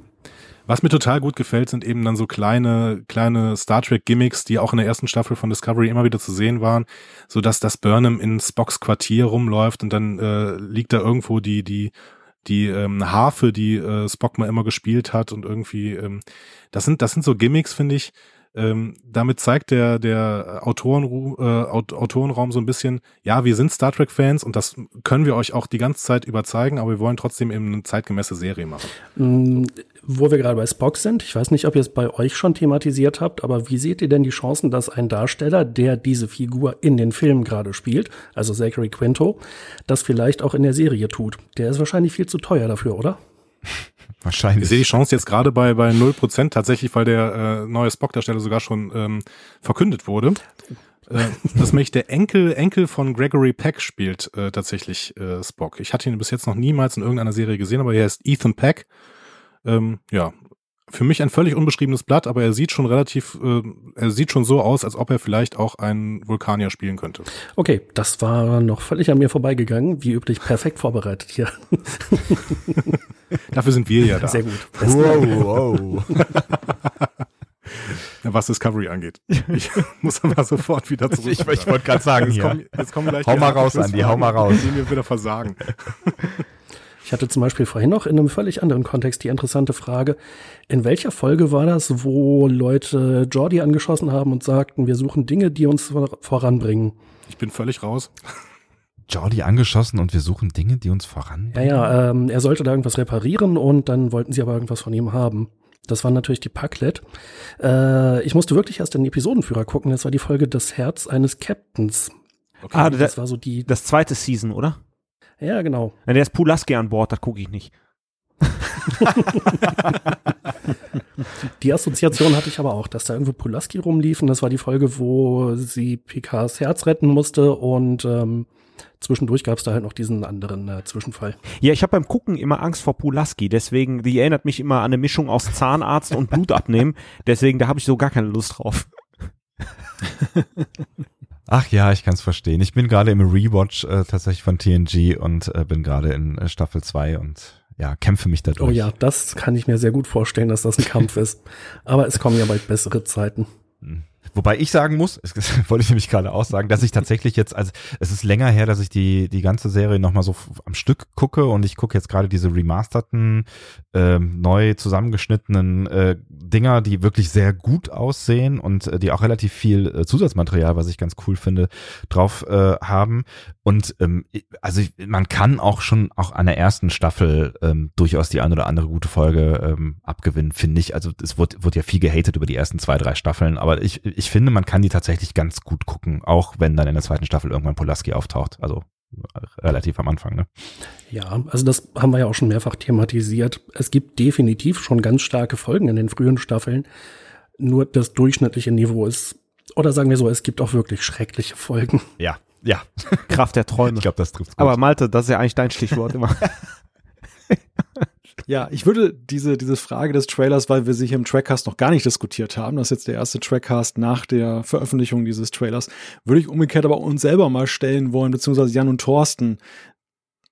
Ist schon alles gesagt zu dem Trailer oder habt ihr noch weitere Emotionen, um mal bei Troy zu bleiben? also ich muss ja sagen, ich war ähm, ich bin ja nicht so ganz von dem Ende von Discovery begeistert gewesen und äh, das setzt sich jetzt leider so nahtlos fort. Ähm, bei mir tauchten erstmal Fragen auf, wieso äh, haben die jetzt auf einmal wieder die äh, ähm, in Richtung der Classic-Uniform, also gelb, rot und äh, blaues T-Shirt einfach. Äh, und dann, ich habe mich so drauf gefreut, dass in der Discovery ähm, äh, ein neuer Captain auftaucht. In dem Trailer sieht man, dass Pike erstmal das Kommando übernimmt und äh, man hatte auch wieder ein bisschen viel Action drin und ähm, ich sehe das so ein bisschen mit gemischten Gefühlen. Also ich freue mich natürlich auf die zweite Staffel. Auf der anderen Seite, äh, nachdem ich den Trailer gesehen habe, äh, dachte ich so, oh, äh, jetzt äh, lässt man doch Spock wieder auftauchen. Äh, ja, man behält das mit der Enterprise bei und so. Also es ist wenig Innovatives. Ich bin durchaus gespannt eigentlich. Äh, es sieht ja erstmal so aus, dass der Klingonenkonflikt nicht wieder aufgegriffen wird oder jedenfalls nicht das äh, bestimmte Element der zweiten Staffel werden wird. Es sieht so aus, als wenn sie ein komplett neues Thema haben. Es ist völlig unklar, ähm, worum es geht. Also ich glaube, es kommt irgendwie so ein, so ein Dialogschnipsel wie, ist es eine Warnung, ein äh, Aufruf zum Dialog? Wir wissen es noch nicht, das müssen wir jetzt erforschen. Ähm, und das klingt durchaus interessant. Zumal eben das Aussehen der Klingonen für mich ja nun einer der großen Knackpunkte der ersten Staffel hm. war. Und wenn man die jetzt mal beiseite schiebt und eine komplett neue Handlung macht, warum nicht? Könnte interessant werden. Hm. Und äh, ganz wichtig natürlich noch, was glaube ich auch beide, äh, Sebastian und Andreas eben schon gesagt haben, äh, dass offensichtlich ganz viele von den äh, Nebencharakteren der ersten Staffel auch wieder dabei sind. Hm. Ja, die Frau mit der äh, äh, mit dem Metall im Gesicht. Ich finde die ja irgendwie sympathisch. Äh, Kayla Detmar müsste das sein, ne? Äh, äh bestimmt. Aber auch in der Station mhm. nebenan, äh, Joanne Obosekun, glaube ich, äh, habe ich auch wieder erkannt. Und ich glaube, da waren noch durchaus noch einige mehr. Wir kennen die Gesichter, aber wir kennen noch zu wenig von der Geschichte. Also da ist noch viel Potenzial. Mhm. Ähm, was ich ganz interessant fand an dem Trailer und auch dem, an dem, was ihr beide gesagt habt, äh, Andreas und Sebastian, ist, es wird ja in Discovery sehr viel mit den Erwartungen der Zuschauer gespielt. Das haben wir in der ersten Staffel ja gesehen. Es dauerte mhm. Folgen, bis wir dann tatsächlich das namensgebende Raumschiff das erste Mal gesehen haben. Und es ist insgesamt ja so, dass ähm, ja schon die Erwartung auch immer da war, kommen da nicht doch irgendwie dann auch entsprechende Charaktere mal vor, die wir kennen und das, das wurde dann oder wurde in der ersten Staffel noch gar nicht so richtig bedient. Hier jetzt dann deutet sich ja an, dass wir jetzt sehr stark in dieses Classic-Fahrwasser kommen. Das hat einen gewissen Reiz und gleichzeitig ist es natürlich auch gefährlich. Ich denke ja sehr stark an Voyager. Voyager war auf eine andere Art und Weise ja auch in einer bestimmten Erwartungshaltung gefangen, dass man sagte, Delta-Quadrant gleich Borg. Mhm. Und irgendwie flog die Serie dann drei Staffeln durch die Gegend, bis sie dann tatsächlich auf die Borg getroffen ist. Und ich hatte immer den Eindruck, die Borg sind nicht unbedingt dann eingeführt worden, weil man es von vornherein so vorhatte, sondern eher, weil man merkte, dass die eigene Identität nicht so richtig funktionierte. Und das, die gleiche Sorge habe ich so ein bisschen bei Discovery an der Stelle. Also so, so löblich oder reizvoll das ja ist, jetzt mit, dass wir Pike da sehen und so. Aber gleichzeitig befürchte ich so ein wenig, dass dieses eigene Profil, was man ja ganz erfolgreich aufgebaut hat, so in der ersten Staffel, dass das etwas leiden könnte jetzt daran, dass man eigentlich jetzt zu stereotyp wird, dass man eigentlich das erfüllt, was die Leute da erwarten. Wobei ich finde, dass äh, Discovery in der ersten äh, Staffel das ganz gut geschafft hat, auch die alten Charaktere in irgendwie in ihren Stil einzubetten. Also mir hat eigentlich die Sarek-Darstellung von James Frain relativ gut gefallen. Mhm. Äh, mir hat auch, mir hat auch Matt äh, von Rain Wilson relativ gut gefallen, auch wenn ich seine eigene Folge jetzt nicht als, nicht so als Highlight gesehen habe, weil ich mich gerne weiter mit der, mit der ähm, Geschichte äh, beschäftigen wollte und dann kam eben diese Matt-Folge, die irgendwie so reingepresst wirkte die gar nichts mit der anderen Geschichte zu tun hatte. Worüber man streiten hat, kann an der Stelle, aber gut. Ja, vielleicht. aber das, ähm, ich finde, das haben sie ganz gut, äh, ganz gut hinbekommen. Und ich finde auch Pike äh, gefällt mir im Trailer richtig gut. Also der, der scheint äh, auch äh, ganz gut gecastet zu sein. Ich mag auch Anson Mount, den ich äh, von Hell on Wheels äh, schon kannte, als Darsteller sehr gerne. Und ich finde, wenn der so ein paar Lines in die Trailer hat, dann äh, hat man schon das Gefühl, dass er diesen Pike auch ganz gut verkörpern könnte. Also ich, ich habe das Gefühl, dass Discovery die Figuren aus TOS nimmt. Ja, und das ist irgendwie auch ein Stück weit Fanservice und das ist ein Stück weit Andocken am Star Trek Kosmos und vielleicht kann man das auch kritisieren. Aber ich finde schon, dass diesen, die Figuren so ein bisschen in ihren eigenen Stil überführen und ähm, dass das trotzdem an nicht, nicht so reinge ploppt aussieht irgendwie. Also dass, dass diese TOS-Figuren ähm, wirklich als TOS-Figuren aufstehen. Also ich zum Beispiel mag ich auch die die ähm, Uniformen eigentlich im Trailer. Also die sind so eine so ein guter Mix aus ja, die sehen so ein bisschen aus wie die TOS-Uniformen von damals, aber die haben halt auch ein paar Applikationen drin, die halt ganz klar sie als Discovery-Uniform erscheinen lassen. Aber da kann man natürlich drüber streiten, warum äh, Pike gelb trägt und dann hinterher sich den äh, blauen Overall anzieht. Ne? Also genau so, so, so ganz erschließt sich mir das noch nicht, ehrlich gesagt. Ich denke mal, das werden wir sehen. Also ich kann mir gut vorstellen, dass Pike eben für eine gewisse Zeit ähm, auf die Discovery wechselt. Ich kann mir sowieso ganz gut vorstellen, dass die Discovery jede Staffel jetzt einen neuen Captain bekommt. Das mhm. wäre vielleicht ja so ein Stilmittel irgendwie. Interessant. Durchaus. Spekulation, Spekulation. Was du dir alles vorstellen kannst. Ja, ich hätte ja gern Burnham als Captain. Irgendwann muss das ja auch mal passieren, aber schon in der zweiten Staffel naja, Riker war auch nie Captain. Ne? Irgendwann am Ende dann halt, also nicht von der Enterprise, aber naja, gut. Ja. Off, offscreen, offscreen Captain. Ja. Riker war natürlich auch nie wirklich der Hauptcharakter der Serie im Gegensatz zu Burnham. Hm. Es ist die Frage, ob es das nicht so ein bisschen kaputt machen würde. Also so die die die Fallhöhe vielleicht auch kaputt machen mhm. würde. In die äh, also ich meine Fallhöhe ist jetzt schwierig, weil sie ja schon tief gefallen ist, aber so ein bisschen Höhe hat sie ja wieder aufgebaut und äh, wenn sie dann nur noch, ich sag ne, nur noch Anführungszeichen bringen nichts im Podcast, äh, Captain ist. Ähm, dann, dann wird es vielleicht so ein bisschen, also wird der Charakter vielleicht so ein bisschen oder die Geschichte, die man mit ihm erzählen kann, vielleicht so ein bisschen ja eindimensionaler, wobei ich es auch gerne sehen würde. Also ich hätte schon auch Lust darauf, ähm, sie in einer ernstzunehmenden, gereiften Rolle zu sehen als, als äh, gute äh, Captress. Wie heißt denn das dann auf Englisch, auf Deutsch, auf in, in weiblich? Ihr wisst schon. Captain, Captain, aber wir wollten äh, Captess äh, einführen als neuen, als neuen Begriff. Captess? Das heißt gegenderte Captain. Ähm, ja, aber wie, ich würde ganz, ganz, ganz, ganz gern wissen, wie ihr das denn sehen würdet. Ich habe immer teilweise das Gefühl gehabt, in der ersten Staffel wusste ähm, Discovery ähm, vielleicht auch wegen dieses Produzentenwechsel und wegen des ähm, ja, des Wechsels der, der Leute, die das eben zu verantworten hatten, nicht so richtig, wo sie hin wollten, weil ähm, ich glaube, teilweise wollten sie eigentlich so eine Lower Decks äh, Geschichte erzählen, wo eben nicht die Führungsoffiziere miteinander ähm, sprechen, sondern eher so Leute, die eben bisher nicht so in der Star Trek Welt gezeigt worden sind. Also das hat, finde ich, gerade auch die Matt-Folge zum Beispiel gezeigt, wo wir diese Party am Anfang haben. Mhm. Das war ja eine Party, die wir in den alten Serien niemals gesehen hätten. Ne? Da waren diese Partys eher äh, stinklangweilig, wo irgendwelche Leute in einem Raum standen bei äh, gedämpftem Licht und äh, komischer Musik. Und, und Data packt eine Flöte aus oder sowas. Genau, ja. genau. Irgendwie sowas. Und da war dann halt mal so eine richtige Schiffsparty mit irgendwelchen Leuten, die im Prinzip nicht viel zu sagen hatten. Ne? Die, die teilweise keinen Rang hatten oder eben Fähnrichs äh, waren oder sowas. Auf der anderen Seite war Burnham dann doch irgendwann wieder immer auf der Brücke und hat mit den Führungsoffizieren äh, ähm, Sachen gemacht. Also Vielleicht ist das auch eben diesem, diesem Führungswechsel zu, ähm, zu Schulden gekommen, dass man eben nicht so richtig wusste, was man jetzt für Burnham überhaupt für eine Geschichte erzählen wollte. Ja, ist ein bisschen schwer zu sagen. Ähm, wahrscheinlich wird man darauf warten müssen, dass mal irgendwann so eine Dokumentation kommt, wie halt äh, The Captains, nee, das war Chaos on the Bridge, über Next ja. Generation, wo man mhm. also echt nur den Kopf schütteln kann, dass überhaupt was aus der Serie geworden ist. es also wir wissen ja im Prinzip, ähm, dass es äh, einzelne Leute gab, die einen großen Einfluss hatten, die viele Ideen beigesteuert haben. Jetzt fällt mir natürlich passenderweise gerade der Name nicht ein äh, vom äh, ersten Showrunner. Brian Fuller? Ja, genau. Ähm, und sehr, sehr viel von dem, was in der ersten Staffel passiert ist, basiert ja nun auf dem, was er beigesteuert hat.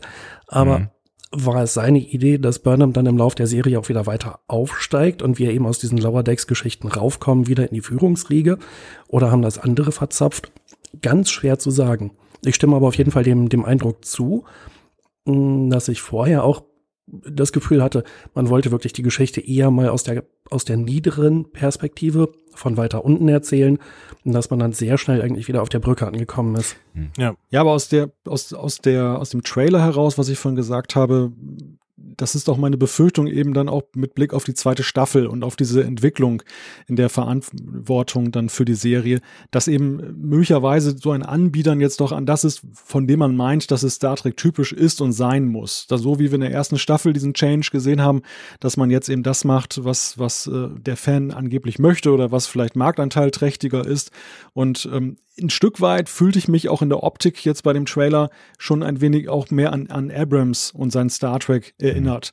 Und auch das hat bei mir natürlich, ähm, weil ich jetzt kein Fan bin von Abrams und seinen Star Trek, dann ungute Gefühle ausgelöst. Andererseits ist Discovery wiederum auch so wandlungsfähig so aus der ersten Staffel heraus und hat sich dann immer dann auch etwas anders ge gezeigt, als man es am Anfang gedacht hat, dass ich wiederum dann auch ein Stück weit gute Hoffnung bin. Also ich möchte nicht sagen, dass der, der Trailer jetzt bei mir so wie bei Abrams jetzt so dieses Gefühl auslöst, oh Gott, alles ist verloren, sondern das ist eher so ein Gefühl, ich gucke jetzt mit großer Spannung an, wie das weitergeht. Also es ist fast so ein Gefühl wie beim Start der Serie, wo man ja auch sehr mit sehr merkwürdigen Gefühlen unterwegs war, positiv und negativ gleichermaßen und dann gesagt hat, komm, gib der Serie mal eine, eine Chance, schau dir mal die erste Staffel an.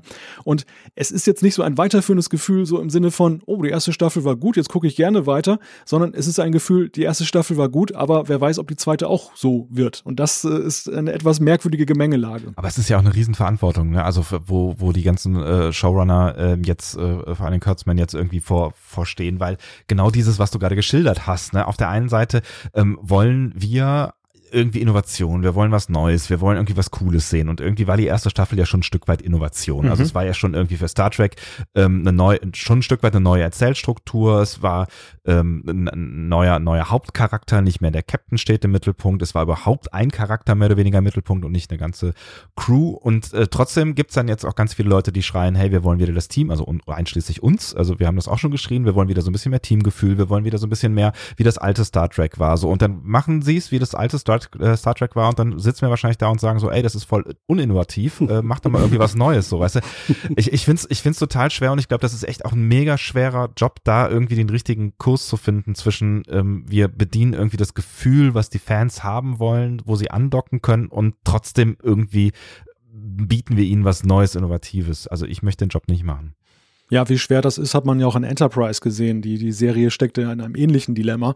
Und da war man noch viel weniger wagemutig als jetzt bei Discovery. Aber der Anspruch war ja eigentlich, macht mal neues Star Trek und mhm. irgendwie knüpft an das alte Star Trek an. Und das hat ja auch zu vielen Schlingerbewegungen geführt, dass wir, ja, Staffeln erlebt haben, die, wo, wo man dachte, das hat jetzt gar nichts mehr mit dem Rest, mit der restlichen Serie zu tun. Sie haben das dann meistens wieder irgendwie hingekriegt, aber es waren mehrere Serien in einer verpackt. Und ich bin persönlich eher ein Befürworter davon, auch wenn ich nicht alles positiv sehe an Discovery und zweifellos immer noch ein Fan des alten Star Treks bin, also besonders des TNG-Universums. Aber ich finde, diese eigene Identität, die Discovery entwickelt hat, die sollte fortgesetzt werden. Also sollte man jetzt nicht dann versuchen, sich anzubiedern an die Leute, die dagegen klagen.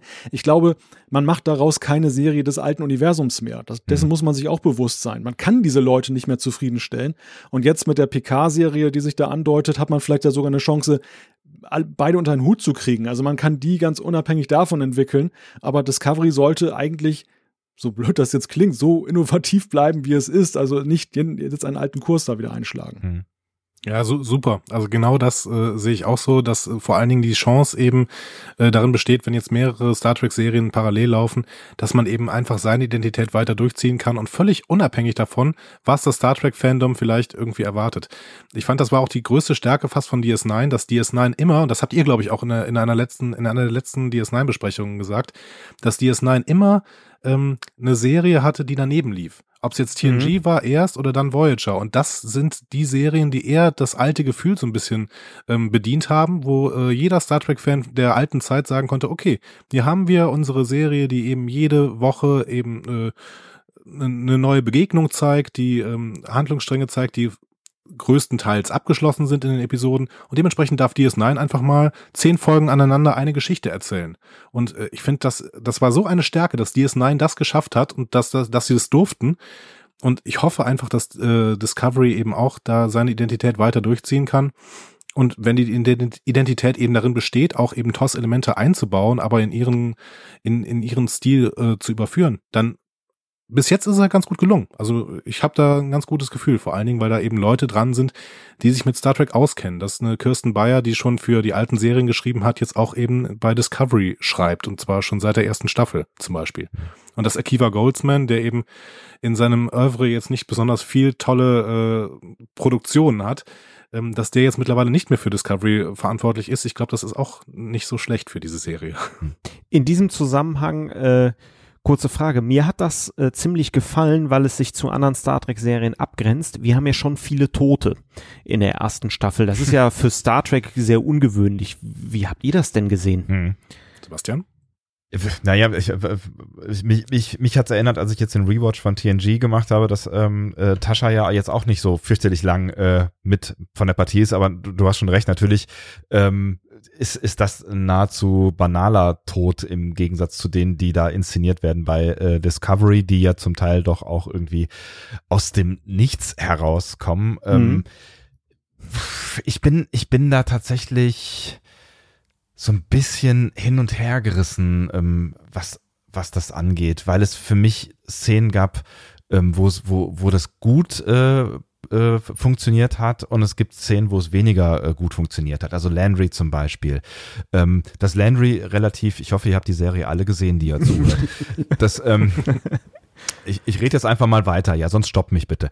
Ähm, dass Landry relativ äh, früh und relativ unspektakulär durch so einen doofen doofen Fehltritt, wo eigentlich jeder am Fernseher wahrscheinlich gesagt hat, so no, don't do that, das machst du nicht, das geht nicht gut aus.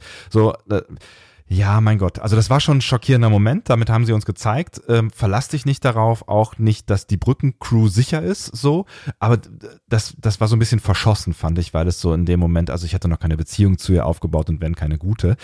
Ähm, als Kalber dann von uns gegangen ist, ähm, oder wohin auch immer gegangen ist, das werden wir ja noch sehen, ähm, das war, das war, fand ich ein hochemotionaler Moment, den ich nicht so hab kommen sehen, der mich total geflasht hat und wo das für mich total funktioniert hat. Und dann ist es, finde ich, auch ein Stilmittel, was man einsetzen kann. So, also das ist, das, das hat mich vom Stuhl runtergehauen und dann, ähm, dann finde ich, das ist irgendwie irgendwie berechtigt. Da hat's mir, da hat's mir richtig weh getan, das hat mir, hat's mir leid getan. Ähm, insofern finde ich, kann man das machen man sollte es aber irgendwie mit Sinn und Verstand tun. Und da kann man, äh, wie gesagt, bei Landry, finde ich, kann man drüber streiten, ob das, ob das nötig war. Und um das fortzusetzen, ähm, auch der Tod von Lorca ähm, war im Endeffekt, ja, das hätte was Emotionales sein können, weil diese Figur ja relativ gut eingeführt worden ist. Das Problem war, der Kontext, in dem er dann wirklich gestorben ist, war halt eine, für uns zumindest, katastrophale Folge. Also diese, diese Folge 13, in der Lorca ganz plötzlich sich zum absoluten Evil Guy äh, entwickelt, der überhaupt keine Facetten mehr hat, sondern nur noch böse ist. Ähm, das, das war eine so so überzogene Folge, ähm, so dass du am Ende gedacht hast, ja gut, jetzt stirbt Lorca halt, aber mit dem Lorca wollte ich sowieso nichts mehr zu tun haben. Das ist und, total äh, krass. Ich hatte das schon wieder total verdrängt, ne, wo ja. wir über Tod reden, so, weil es, weil es halt so, weil er sich selber so banalisiert hat. Aber ich wollte sich dich nicht äh, unterbrechen, Andi, entschuldige. Ich aber. Danke. War genau das, ja. nee, ich aber. Äh, das wiederum ist aber natürlich ein wunderbarer Rückbezug zu DS9, wo man über sechs Staffeln, sieben Staffeln hinweg einen wunderbaren Gul Dukat aufgebaut hat, der am Ende auch nur noch komplett böse war. Das Mhm. hat mir da auch echt wehgetan, dass dieser Charakter auf da so, so verhunzt wurde, mehr oder weniger. Ähm, aber da gebe ich hier äh, auf jeden Fall recht, dass es mit Lorca ähnlich war. Super interessant eingeführt. Mm, äh, spannende Motive, wo man auch immer grübeln konnte, was hatten die jetzt eigentlich vor. Es wurde super vorbereitet, die ganze Geschichte mit dem Spiegeluniversum. Aber am Ende war er einfach nur noch böse und man war eigentlich froh, dass er tot war. Ja, und bei, bei, bei Guldukat ist es zumindest so ein bisschen erklärt worden, warum er denn dann plötzlich so wahnsinnig wird, weil er die gesamte Geschichte mitmacht, weil seine Tochter stirbt und so weiter und, dann eben auch bei, bei den Cardassianern in Ungnade fällt. Das hat sich ja alles in irgendeiner Weise entwickelt. Ob sich das jetzt irgendwie so nachvollziehbar entwickelt hat und ob wir das diesen ganzen Weg mitgegangen sind, ist die eine Sicht der Sache. Aber ähm, bei Discovery ist Lorca toll aufgebaut worden und dann innerhalb von einer Folge sowas von umgeschrieben worden. Das kann doch nicht funktionieren. Also die haben uns überhaupt keine Erklärung geliefert, warum Lorca denn plötzlich der, der völlig unreflektierte Evil Guy ist, der sich da durch ein äh, Schiff schießt, ohne Rücksicht auf Verluste und ohne auch Rücksicht darauf, ob er eventuell selber stirbt. Also das wurde mir irgendwie nicht erklärt. Der große Stratege, ne? Also der große Stratege. Also ne, das ist, das ist, das ist so, das ist, war so traurig zuzusehen, weil, weil einfach sein ganzer Intellekt vollständig weg war und das innerhalb von von einer Folge ohne ohne Erklärung und deswegen ist war also dieser Tod war mir tatsächlich total egal. Ich habe diese Figur geliebt, aber dieser Tod war, also wie du eben schon gesagt hast, Thorsten, das war so irgendwie, aber da war ich tatsächlich eher froh, dass er jetzt weg ist, weil den wollte ich nicht noch länger sehen irgendwie. Ja, Aber so ein bisschen ist Star Trek ja auch von einem Extrem ins andere gefallen, kann man sagen, oder? Also wir kommen aus der Zeit, wo jeder Sternflottenoffizier einen neuen Leben hat wie eine Katze und äh, das ja schon fast ein Skandal war, wenn Tascha ja einfach so starb, das konnte man ja gar nicht glauben. Wo hat da die Fail-Safe-Funktion versagt? und jetzt hat man ein Universum, das ja, zum Ausdruck bringt, dass es halt sehr gefährlich ist, dieser, dieser Weltraum, was ja wiederum erstmal wohltuend ist, finde ich. Also es, es, es wirkte ja eigentlich nie so wirklich spannend, dass man dachte, oh Gott, da kann man sterben, das ist gefährlich, da nach draußen zu fliegen, auch wenn es immer so beschworen wurde, dass es ganz gefährliche Missionen sind. Hier in Discovery ist es wirklich gefährlich, den Eindruck gewinnt man, aber halt, ja, wie ihr schon dargelegt habt, auch ein Stück weit überzogen, also dass es fast schon zu tödlich ist, dass man sich manchmal fragt, warum fliegen Leute überhaupt noch da raus, oder? Ja, und ich habe ich hab allerdings ein bisschen Angst, dass Discovery sich diese, ähm, dieses Stilmittel wieder so ein bisschen verspielt, weil ich äh, habe gehört eben, also in den Ankündigungen für die zweite Staffel, Kalber, äh, das geht irgendwie weiter, eine epische Liebesgeschichte, die in irgendeiner Weise weitergeht. Dann ist jetzt äh, bekannt geworden, dass Kenneth Michael, das ist der Darsteller von Call, diesem ähm, Klingonen, äh, der irgendwann am, relativ am Anfang mal dieses Sarkophagschiff übernimmt, ähm, dass der auch in der zweiten Staffel wieder dabei ist. Ob das jetzt die Rolle des Call ist, wissen wir nicht genau, aber wenn der auch wieder in dieser Rolle wiederkommt, dann haben wir wieder einen Tod, der im Prinzip nicht so ri- richtig viel wert war. Wir haben die ganzen Leute, die aus dem Spiegeluniversum wiederkommen, also auch Michelle Yeoh, die ja irgendwie noch weiterhin dabei ist als, als ähm, Commander Georgiou. Ähm, wie, viel, wie viel ist es dann noch wert, wenn wir einen Charakter sterben sehen, on-screen, und er ist trotzdem irgendwie noch dabei? Was ist der. Tod dann noch wert? Das aber auf der, auf, auf der anderen Seite zeigt es aber auch so ein bisschen, finde ich, äh, wenn ich dich da kurz unterbrechen darf, da- wie gut die Charaktere offensichtlich auch ankommen, weil ähm, ich, ich glaube, Calver ist so ein, so ein Fall von, da wollen einfach viele Leute ihn wiedersehen und wenn äh, Rika Sharma wieder auf, dem, auf, auf der Leinwand wäre, wärst du, glaube ich, der Erste, der sagen würde, alles klar, äh, lass die wieder auferstehen, ist mir ganz egal wie. So. Also ich glaube, es ist tatsächlich irgendwie ein verstecktes Kompliment auch ein Stück weit da drin, ähm, was, was die Figur, äh, eine oder andere Figur angeht. Also speziell bei Kalber, glaube ich, ist es schon so, dass, dass sie sich da überlegt haben, den müssen wir wieder einführen, weil da, glaube ich, ein großer Protest auch äh, unter den Fans war.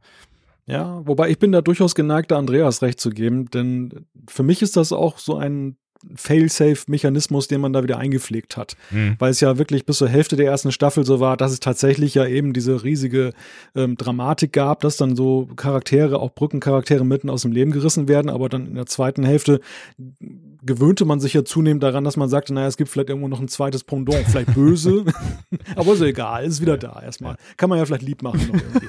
Und hat man da, Kommt dann in die Myzelkammer. ja, hat man ja auch an Lorca gesehen. Also auch da, da greife das Lorca-Beispiel, wie wandlungsfähig dann in Anführungszeichen, die sind zwar nicht plausibel wandlungsfähig, aber immerhin wandlungsfähig.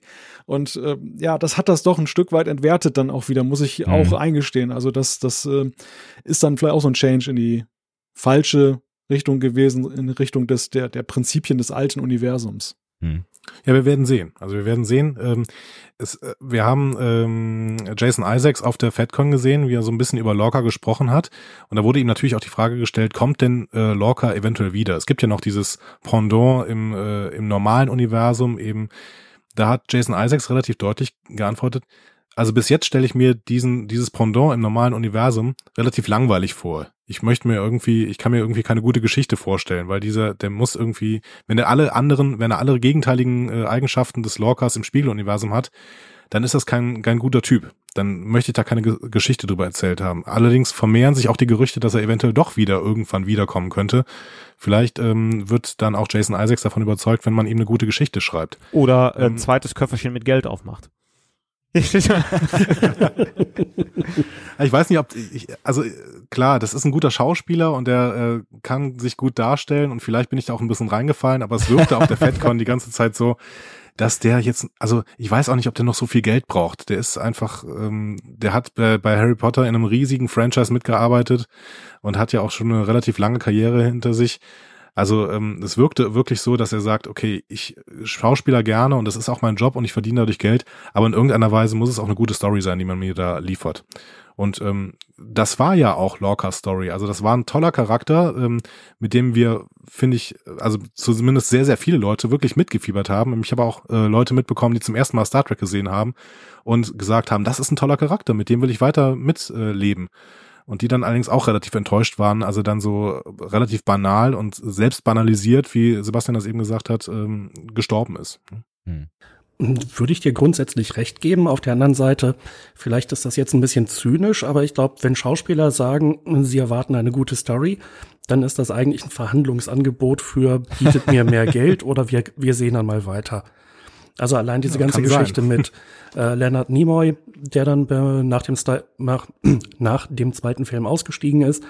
Ich glaube, da ging es vielleicht wirklich nicht ums Geld, aber er hat zumindest rausgehandelt, ich darf zweimal Regie führen, dann komme ich wieder. Und Shatner darf maximal nur einmal Regie führen. Und wir, wir wissen ja, wo das hinführt.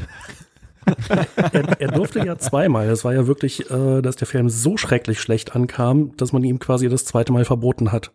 Da fällt mir übrigens wieder ein, dieses Video, was es da gibt, wo der äh, den Berg hochklettert, nee, äh, irgendwas zum Mountain erklärt, also aber wir schweifen wieder ab. Ähm, Schweif ab. Machen wir auch gerne. ich krieg das auch gar nicht mehr zusammen. Da gibt's dieses 60 Minuten YouTube-Video, wo Shatner irgendwie sagt, ja, er, er klettert jetzt den Berg da hoch. Und mehr sagt er nicht. Ja, er philosophiert irgendwie, warum klettert man einen Berg rauf und erklärt irgendwie diesen einen Satz aus dem fünften Film eine Stunde lang oder so. Geil. Sehr, sehr schön. War Avery, Avery Brooks dabei vielleicht? Also das Der spielte dazu auf dem Klavier. oh, 1-0. Geil. Der, der, der singt die Geschichte dann. ja. Genau. Zwar synchron nachdem Chatner einen Satz gesagt hat, singt äh, ja, Brooks den nach, wie das, ach Gott, egal. Na, nach, nachdem mir diese Illusion übrigens bei Captains geraubt worden ist, äh, ist mir das mal aufgefallen. Ich gucke sehr selten im Original, aber wenn, dann DS9. Und der singt ja wirklich Befehle. Da müsst ihr mal drauf achten, wie scheiße das ist. Come in! Wieso scheiße? Ich finde das total brillant bei ihm. Ich finde den Also auch super Un auf Englisch. ungelogen. Nee, Ich finde ja. ihn wirklich super. nee, das, das, Der hat, der hat, der hat so einen ganz, ganz präzisen, also so ein, so ein fast so irgendwie fast wie wie äh, Stewart, so einen so einen ganz präzisen theatralen Ausdruck, ähm, der überhaupt gar nicht in den Rest dieser Crew reinpasst. Also die sprechen ja alle eher so ein gekautes Amerikanisch. Ähm, ich finde es geil, wie der den, spricht, weil er so ab, abseitig irgendwie klingt. Ja, aber Moment mal, du musst dich jetzt mal in die Rolle von O'Brien reinversetzen, ne? Der hält die Station gerade am Laufen, hat schon 20 Kaffee drin, ja? Und jetzt hat er einen tierischen, jetzt hat er einen tierischen Bock gebaut und muss zum Rapport, also quält sich zur Ops, ja? Weiß, der Cisco sitzt da in seinem äh, Büro mit den durchsichtigen Glasscheiben, sieht ihn da also schon. Und dann sagt er, boah, nee, jetzt reißt er mir den Arsch auf und dann hört er nur, come in. Also da würde ich mich schon ein bisschen komisch fühlen, wenn ich weiß, mein Chef reißt mir jetzt den Kopf ab. Okay, wahrscheinlich kann ich jetzt nie wieder ordentlich äh, DS9 gucken, weil ich die ganze Zeit ans Singen denken muss. Ja, ich hoffe, ich habe da jetzt nichts kaputt gemacht. Thorsten, nachdem du das mal irgendwann erwähnt hattest, auch diesen Aspekt, dass er so wirklich singt, habe ich, glaube ich, äh, noch mal extra drauf geachtet bei DS9. Und ich fand wirklich ungelogen, dass es absolut großartig ist, wie er spricht, wie er betont, der Enthusiasmus, mit dem er dabei ist. Ähm, das ist immer witzig, wie unterschiedlich man diese Aspekte bewerten und beurteilen kann. Gerade in so ernsten Szenen, also wenn er so ernste Reden hält, ich finde, dass der, äh, das ist immer, immer ein Gänsehautgarant, weil er es einfach so geil intoniert. Mhm, ja. Aber ich bin da bei dir, Thorsten. Ich bin äh, ja auch großer Fan von deutscher Synchronisation, habe früher immer alles auf Deutsch gesehen und fange jetzt erst so langsam an, die Serien so ein bisschen mhm. auf Englisch zu sehen. Bin da auch bei Discovery jetzt eben daran und äh, merke auch, dass die, die deutsche Synchro überhaupt nicht so schlecht nee. ist, sowohl mhm. bei Discovery als auch bei den anderen Serien. Aber ähm, als ich jetzt in The Pale Moonlight tatsächlich in der Vorbereitung unserer Lieblingsfolge damals zum ersten Mal wirklich komplett auf Englisch gesehen habe und äh, Cisco beziehungsweise Avery Brooks kann sich da so richtig ausspielen, kann da mal so mhm. richtig Theater ja, spielen. Stimmt. Das ist ja im ja. Prinzip ein Kammerspiel, mhm. diese, diese Folge. Das ist unglaublich. Also was, was, ich finde die schauspielerische, schauspielerische, oh, schauspielerische Leistung von Avery Brooks in dieser Folge ist, ist brillant und ich weiß gar nicht, ob er dafür Emmys bekommen hat. Ich möchte ihm jetzt Post, äh, Post. Post. Nein, Entschuldigung. Ähm, Post, Postjob gerne genau, an Post verleihen. Genau. Gut. Postwenden, danke, ja. Ja, oh fantastische Folge. Wir hatten noch nicht die Chance, die im Trackcast zu besprechen. Ähm, aber mir gefällt auch schon, deswegen passt es so zu Brooks, äh, diese, äh, weiß ich gar nicht, dritte, vierte Wand wird da durchbrochen. Er spricht ja direkt in die Kamera rein. Jetzt muss mhm. ich ja zugestehen, ich habe mir natürlich eure Folge auch schon angehört, äh, weil ich die Folge auch selbst mag. Und äh, ja, an die Hörer zu draußen, äh, da draußen, wenn ihr das Discovery Panel noch nicht kennt, ja, aber auch Discovery noch nicht gesehen habt, wegen Spoilerangst und so, guckt euch und beziehungsweise hört euch von äh, Andreas und Sebastian auf jeden Fall die Lieblingsfolgen an und da in The Pale Moonlight, also da geht einem wirklich das Herz auf, das nochmal schön perfekt diskutiert, analysiert zu wissen. Ah, toll. Cross Ja, ja, ja, sicher. Oder wenn ihr eben keine Podcast hören wollt, so ansonsten außer dem Trackcast und lieber euch die Folgen nochmal durchlesen wollt, geht mal auf den deutschen Star Trek Index und da findet ihr ganz, ganz viele oh. Reviews, die auch von den drei Podcastern hier geschrieben worden sind. Also ist, auch dafür nochmal großen Dank, großes Dankeschön. Ich hätte meine Arbeit nicht ohne euch schreiben können. Danke. Ja, das hört man gerne. Ja, ich habe noch eine Frage an euch und zwar zum Ende von Discovery. Wie mhm. fandet ihr das? Ach ja, ach ja, ach ja. Also die letzte ähm, Folge gehörte definitiv nicht zu den äh, absoluten Stärken von Discovery. Das kann man schon mal so sagen. Das kann man so sagen. Und ich, es, ich finde, ich finde, sie hatte schon auch starke Momente, aber war irgendwie falsch gewichtet. Also ich finde, wenn man die Elemente mal irgendwie aufpinnen würde, ähm, anders zusammenstellen würde und einkürzen oder verlängern würde, könnte da vielleicht aus den Zutaten dieser Folge sogar was werden. Ähm, aber ich finde, auch wenn die Zutaten irgendwie ganz gut waren, war das, das Durchmischen irgendwie ist nicht gelungen.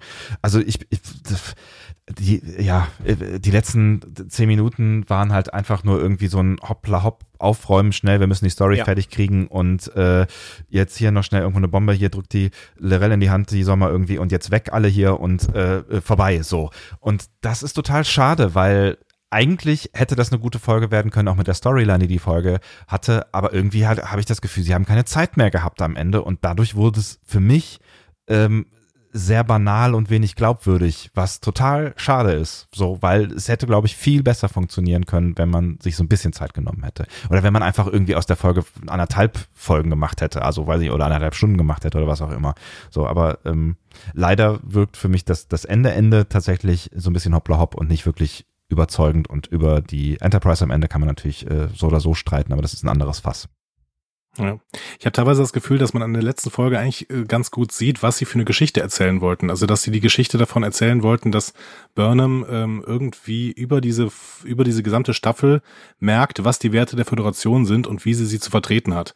Nur, wie sie es dann im Endeffekt gelöst haben, dass das eben alles so ähm, ex machina mäßig kam. Okay, wir drücken jetzt Lirel die Bombe in die Hand und dann ist der Krieg vorbei. Ähm, das überzeugt nicht und dass dann ähm, nachweislich ja auch Akiva Goldsman tatsächlich, den ich eben schon mal angesprochen habe, die Idee hatte, plötzlich nochmal die Enterprise ähm, erscheinen zu lassen und damit dem Autorenraum für die zweite Staffel wirklich so ein Ei ins Nest gelegt hat und gesagt hat, okay, jetzt haben wir eben nicht die freie Möglichkeit in der zweiten Staffel ma zu machen, was wir wollen, sondern wir haben da die Enterprise, die da plötzlich rumliegt. Ähm, das ist mir immer so ein bisschen schade und äh, ich weiß auch nicht, ob ich das gebraucht hätte. Mhm. Ja, wir hatten diese emotionalen Szenen da im Föderationsrat, die auch vielleicht mehr oder weniger funktioniert haben. Aber ähm, das hätte doch auch ein Ende sein können. Das hätte ein Ende der Staffel sein können und dann hätten wir ähm, mal gucken können, wo die zweite Staffel eben hingeht. Jetzt hatten wir diese Vorbemerkung, okay, wir haben die Enterprise und müssen damit irgendwie umgehen. Finde ich schwierig. Und, es gibt noch so ein, so ein großes Problem, was ich finde, so ein bisschen über vielem in dieser Staffel äh, liegt und wo wir auch viel drüber diskutiert haben. Das ist so ein bisschen so dieses, die Frage auch nach dem Star Trek-Gefühl und halt nach, ähm, nach Sanktionen an sich so. Also es, ich finde, es passiert sehr viel in, in äh, dieser ganzen Staffel, was unsanktioniert bleibt. Und am Ende ähm, bleibt für mich am ehesten hängen, dass äh, dass das Verhalten von äh, Admiral Cornwell unsanktioniert bleibt und sie dann am Ende da wieder sitzt und dann auch noch irgendwie warme Worte schwingt, äh, die aber eigentlich er vorher, ein paar Szenen vorher noch eine Kriegstreiberin war und ähm, weit weg von Star Trek. Und das, finde ich, steckt in den letzten zehn Minuten auch nochmal tief drin, so dieses, wir haben irgendwie eigentlich nicht die Kurve bekommen, was, was Star Trek und Star Trek Werte angeht. Zumindest für mich nicht überzeugend so richtig. Ähm, zumindest was, was Sanktionierung angeht. Und ähm, ja, das, das ist ein Thema, über das man sich auch, glaube ich, lange unterhalten kann, an vielen verschiedenen Stellen in äh, der ersten Staffel. Ja, das muss man sich mal vor Augen behalten. Ne? Da sitzt jemand und verleiht Orden, der äh, 20 Minuten vorher die Sprengung von Kronos äh, beauftragt hat. Ja. Also das, das sind Leute, die eigentlich äh, ganz anders als Burnham vielleicht, bei der ich immer noch nicht ganz verstanden habe, was die denn eigentlich so ähm, stark falsch gemacht hat. Also klar, die hat eine Meuterei angezettelt in der ersten Folge, aber dass man dafür lebenslänglich in einem Arbeitslager der Andorianer bekommt, ist irgendwie für mich nicht so richtig verständlich äh, gewesen. Und auch nicht und, so ganz Föderation.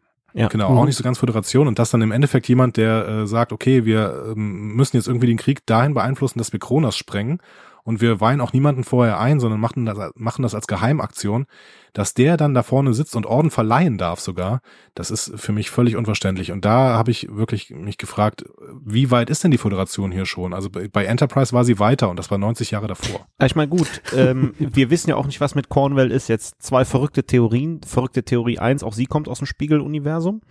Äh, hm. Verrückte Theorie 2, hm. die ist aber wirklich verrückt. Naja, sie ist ja auch schließlich in die Kiste gegangen mit Lorca, ne? Wer weiß, vielleicht hm. ist die an sich auch nicht so ganz sauber. Zwei interessante ja. Theorien, ich mag sie beide. Ja. ich wollte ja eben noch sagen, Geschichte wird halt von Siegern geschrieben. Ja, ist hm. auch was dran natürlich, ja. Das ist doch eigentlich mhm. immer ein schöner Ausgang. Wenn man so den Planeten der Feinde in die Luft jagen wollte und dann gibt's eine friedliche Lösung, dann verteilt man die Medaillen und sagt, Mensch, jo, habt ihr alles prima gemacht. Guter Ausgang. Eine friedliche Lösung. Die, die Bombe, die den ganzen Planeten ähm, äh, zerstören kann, gebe ich in die Hand einer äh, extremistischen Terroristin, die sich dann vor den Rat stellt und sagt, okay, übrigens, ich habe die Bombe, äh, ich habe jetzt die Leitung über das Klingonische Reich. Naja, also ja. es war friedlicher, als wenn man Kronos direkt in die Luft gejagt hätte. Das stimmt, okay. Den gebe ich dir. Hm. Ein, ein relativer Frieden. Ja, aber was, äh, was mich auch allgemein nochmal an dem Ende so ein bisschen ähm, ähm, einfach da sitzen lässt auf dem Sofa ist, wir bereiten das ja auch im Spiegeluniversum in vier, fünf Folgen hintereinander vor. Man nimmt sich für alles richtig Zeit und das Ende hat ja auch schöne Szenen. Ich denke da an Tilly, die ich sowieso sehr mag, die da in dieser Drogenküche mhm. ist und da auch noch sich da irgendwas reinzieht und ähm, man nimmt sich dafür die Zeit, die auch wunderbar funktioniert. Aber dann ist es tatsächlich so, man guckt auf die Uhr, damn it, wir haben irgendwie noch 30 Seiten Skript und nur noch 10 Minuten und äh, wir haben schon die Special Effects für die Enterprise rausgehauen, die mussten, müssten wir da auch noch irgendwie reinschnibbeln. Und äh, das ist äh, im Grunde genommen schade, weil ähm, wir haben es ja auch im Trailer, wir können es auch nur vermuten, äh, das hat jetzt gar keine Auswirkung mehr, dieser Konflikt mit den Klingonen. Also äh, hm. ich hätte da jetzt noch weiter drauf rumgetrampelt, äh, weil man das ja im Spiegeluniversum auch so gemacht hat oder mit dem, äh, mit dem Antrieb. Mehrere Folgen baut man das dann halt einfach auf. Und das ist das, was mich so ein bisschen äh, verdutzt zurücksitzen lässt, einfach. Ja, aber jetzt hau ich auch nochmal eine verrückte Theorie raus. Ich glaube ja weiterhin, dass dieser Trailer nur für die ersten beiden Ja, Folgen äh, der stimmt, zweiten ja. Staffel spricht. Und ich gehe davon aus, dass auch ähm, Lorel und äh, ihre, ihre Beziehung zu äh, Ash Tyler Wok ähm, und auch wahrscheinlich auch äh, die Verbindung von Captain Georgiou mit Sektion 31, Mhm. dass das alles in der zweiten Staffel irgendeine äh, ähm, Rolle spielen wird. Denn das war ja tatsächlich irgendwie noch eine rausgeschnittene Szene, dass ähm, Captain Georgiou ganz am Ende noch von Sektion 31 Ach. angeworben Ah, wird. wusste ich gar nicht. Cool.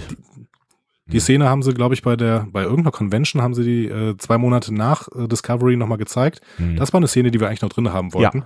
Und äh, da werden die schwarzen Badges erklärt, die bei Discovery gezeigt worden sind in der dritten Folge, ähm, bei diesem ersten Besuch auf der Discovery. Und da wird tatsächlich Sektion 31 nochmal eingeführt, auch von einem relativ bekannten Schauspieler, sodass dieser wahrscheinlich auch in der zweiten Staffel ähm, mehr, mehr oder weniger mitspielen Ah, wird. sehr schön. Wobei ich, weil ich an die Klingonen ehrlich gesagt noch nicht so ganz glaube, dass wir die wiedersehen, weil ich das Gefühl hatte, dass nach dem Writers Room durcheinander äh, eigentlich keiner mehr so richtig ein Herz für die Klingon-Story hatte, weil die ja auch irgendwie gestorben ist, nachdem es dann ins Spiegeluniversum gegangen ist und man die ja nur noch irgendwie in der letzten Folge nochmal schnell aufgeräumt hat. So, ne? Also so richtig ein Herz für die Klingon-Story, finde ich, hat man in, in, in, dieser, in dieser ersten Staffel nicht gemerkt. Deswegen würde ich jetzt mal vermuten, dass wir davon nicht mehr so viel sehen würden. Ja, von mir aus irgendwie die, die Romance da irgendwie rund um Lirel und Tyler oder die Schwierigkeiten, die sie da auch immer noch haben mögen. Maybe. Aber ich glaube, dass es politisch jetzt erstmal keine große Rolle mehr spielen wird. Abwarten. Abwarten. Naja, man kann sie natürlich irgendwie praktisch einfach immer irgendwie aus der Kiste zaubern Hm. äh, oder aus dem Hut zaubern, wenn einem gerade die Ideen ausgehen. Klingonen funktionieren immer, alternativ die Borg. ja, absolut. Und vergiss mir mal einer die Romulaner nicht. Ja, da bin ich ja immer noch so ein bisschen äh, ärgerlich auf Enterprise, dass sie die Serie praktisch zum Romulanischen Krieg ansiedeln und ihn dann nicht stattfinden lassen. Ja, es ist total schade. Es wurde ja auch immer bei Discovery gesagt, dass wir die Romulaner innerhalb von Discovery niemals sehen werden. Ähm, Und das finde ich total schade, weil irgendwie die Romulaner sind, Romulaner sind für mich so das Volk, was ich am ehesten noch mal gerne sehen möchte. Ähm, Wo ich am ehesten noch erfahren möchte, ähm, was die denn so tun. Und äh, ich habe mir auch immer eine Serie gewünscht, die vielleicht nach Voyager spielt, ähm, die in irgendeiner Weise vielleicht an, äh, an der Grenze zwischen remulanischem Sternenimperium und klingonischem Reich spielt, wo, wo einfach, äh, glaube ich, ein Storypotenzial ist, was unglaublich ist. Aber vielleicht kriegen wir es ja, jetzt wo wir so viele Star Trek-Serien bekommen. Ich wollte gerade sagen, die Chancen sind ja jetzt gerade irgendwie gestiegen. Und es wird mal wieder Zeit, äh, den Klingonen umzugestalten. Auch das soll gerüchteweise in der zweiten Staffel Discovery tatsächlich passieren. Schon wieder ein kleines Redesign. Hm. Wieder in Richtung äh, alter, alt, altem, altem, altem neuen Style, muss man ja sagen, also Richtung äh, TNG-Style und Co. Wahrscheinlich kriegen sie einfach Haare. Das war's dann. Ja, ich meine, die, die, die, See, die Seeräuberbande muss mal wieder aktiv sein. Ja, worauf freut ihr euch am meisten? Discovery Staffel 2. Wir haben da schon so viel drüber geredet. ähm, ehrlich gesagt, äh, ich würde gern zum einen wissen, wie es mit äh, Burnham weitergeht. Ich würde auch gern wissen, wie es mit Tilly weitergeht, weil die ist mir tatsächlich so ein bisschen ans äh, Herz gewachsen in der äh, Mhm. ersten Staffel. Und äh, ich würde mal wieder ein bisschen mehr Star Trek sehen, wo man äh, unentdeckte Welten erforscht und wo im Grunde genommen irgendwas Verrücktes im Universum passiert. Aber dann auch bitte mit der Gefährlichkeit, dass der eine oder andere abnippelt. Ja, das ist so ein bisschen die schwierige Geschichte. Äh, man will irgendwie das gute alte Star Trek zurück, aber es soll irgendwie auch frisch und neu und innovativ sein. Ähm, und natürlich auch irgendwie an die erste Staffel von Discovery anknüpfen und nicht komplett alles wieder neu erfinden. Ähm, Die eierlegende Wollmilchsau. ja, genau. Ich glaube, dass man eine gute Grundlage hat, mit der, äh, die mit der ersten Staffel geschaffen wurde, trotz aller Kritik, die man eben auch anbringen kann, um einfach weiterhin spannende Geschichten zu erzählen. Äh, wo ich mich freuen würde, wäre, wenn man mehr einen Bogenschlag hin zum, zum Design, zum Look des klassischen äh, Star Trek hinbekommt. Und ansonsten sollen sie einfach gute Geschichten erzählen. Und es dürfen auch gerne positive Geschichten sein oder Geschichten mit einem positiven Ausgang oder Geschichten, wo, äh, wo eben nicht das vulkanische Hallo äh, die Antwort liefert. Also wir ballern unsere Gegner weg, damit sie uns respektieren, sondern vielleicht auch mal wieder eine diplomatische Lösung. Hm. Also ich gehe tatsächlich ohne jede Erwartung in diese zweite Staffel rein, weil ich finde, dass ich eigentlich ganz gut damit gefahren bin in der ersten Staffel, mich da einfach überraschen zu lassen. Also das, das hat mir eigentlich auch ganz gut gefallen an Discovery, dass es nun überhaupt nicht so erwartbar war, was da jetzt läuft. Und, und das, das war auch erfrischend neben anderen Aspekten eben an der Serie. Und diesen Stil würde ich ganz gerne fortführen. Also wenn ich jetzt zu viel erwarten würde, A, ist dann die Enttäuschungsmöglichkeit zu groß. Hm. Und zum anderen aber auch, nee, es ist ein Teil der guten Unterhaltung ist eben auch, dass diese Serie einfach sich in, in Richtung entwickelt, die man nicht so vorhersehen kann. Und das, das ist halt auch recht erfrischend. Insofern fand ich es auch schade, so im Übergang, mal unabhängig davon, dass das Ende der ersten Staffel jetzt mir auch nicht geschmeckt hat, aber dieser Zwang auch, den Cliffhanger immer zu schaffen. Weil das hat sich ja so in diesem modernen Storytelling ja so fest eingebrannt, dass es keine Alternative mehr gibt. Und es wäre eigentlich gerade mal so ein Kontrast, wenn man einfach mal eine Geschichte, wie sie nun in der ersten Staffel war, die ja nun abgeschlossen war, abschließt und dann den, den äh, Zuschauer zurücklässt mit der bangen Frage, wie sie wohl die zweite Staffel entwickeln, was da wohl kommt, mhm. anstatt irgendetwas hinzustellen, wo man eher ja, wo ich eher aus der ersten Staffel rausgegangen bin und, und, mit schlechten Gefühlen plötzlich rausgegangen bin, wo ich sonst, unabhängig jetzt von dem Finale, eigentlich jetzt basierend auf die ganze Staffel ein, ein ja, durchschnittlich gutes bis gutes Gefühl hatte, mhm. was eben die Serie angeht. Aber das ist halt auch irgendwo kein Problem von Star Trek oder Discovery im Speziellen.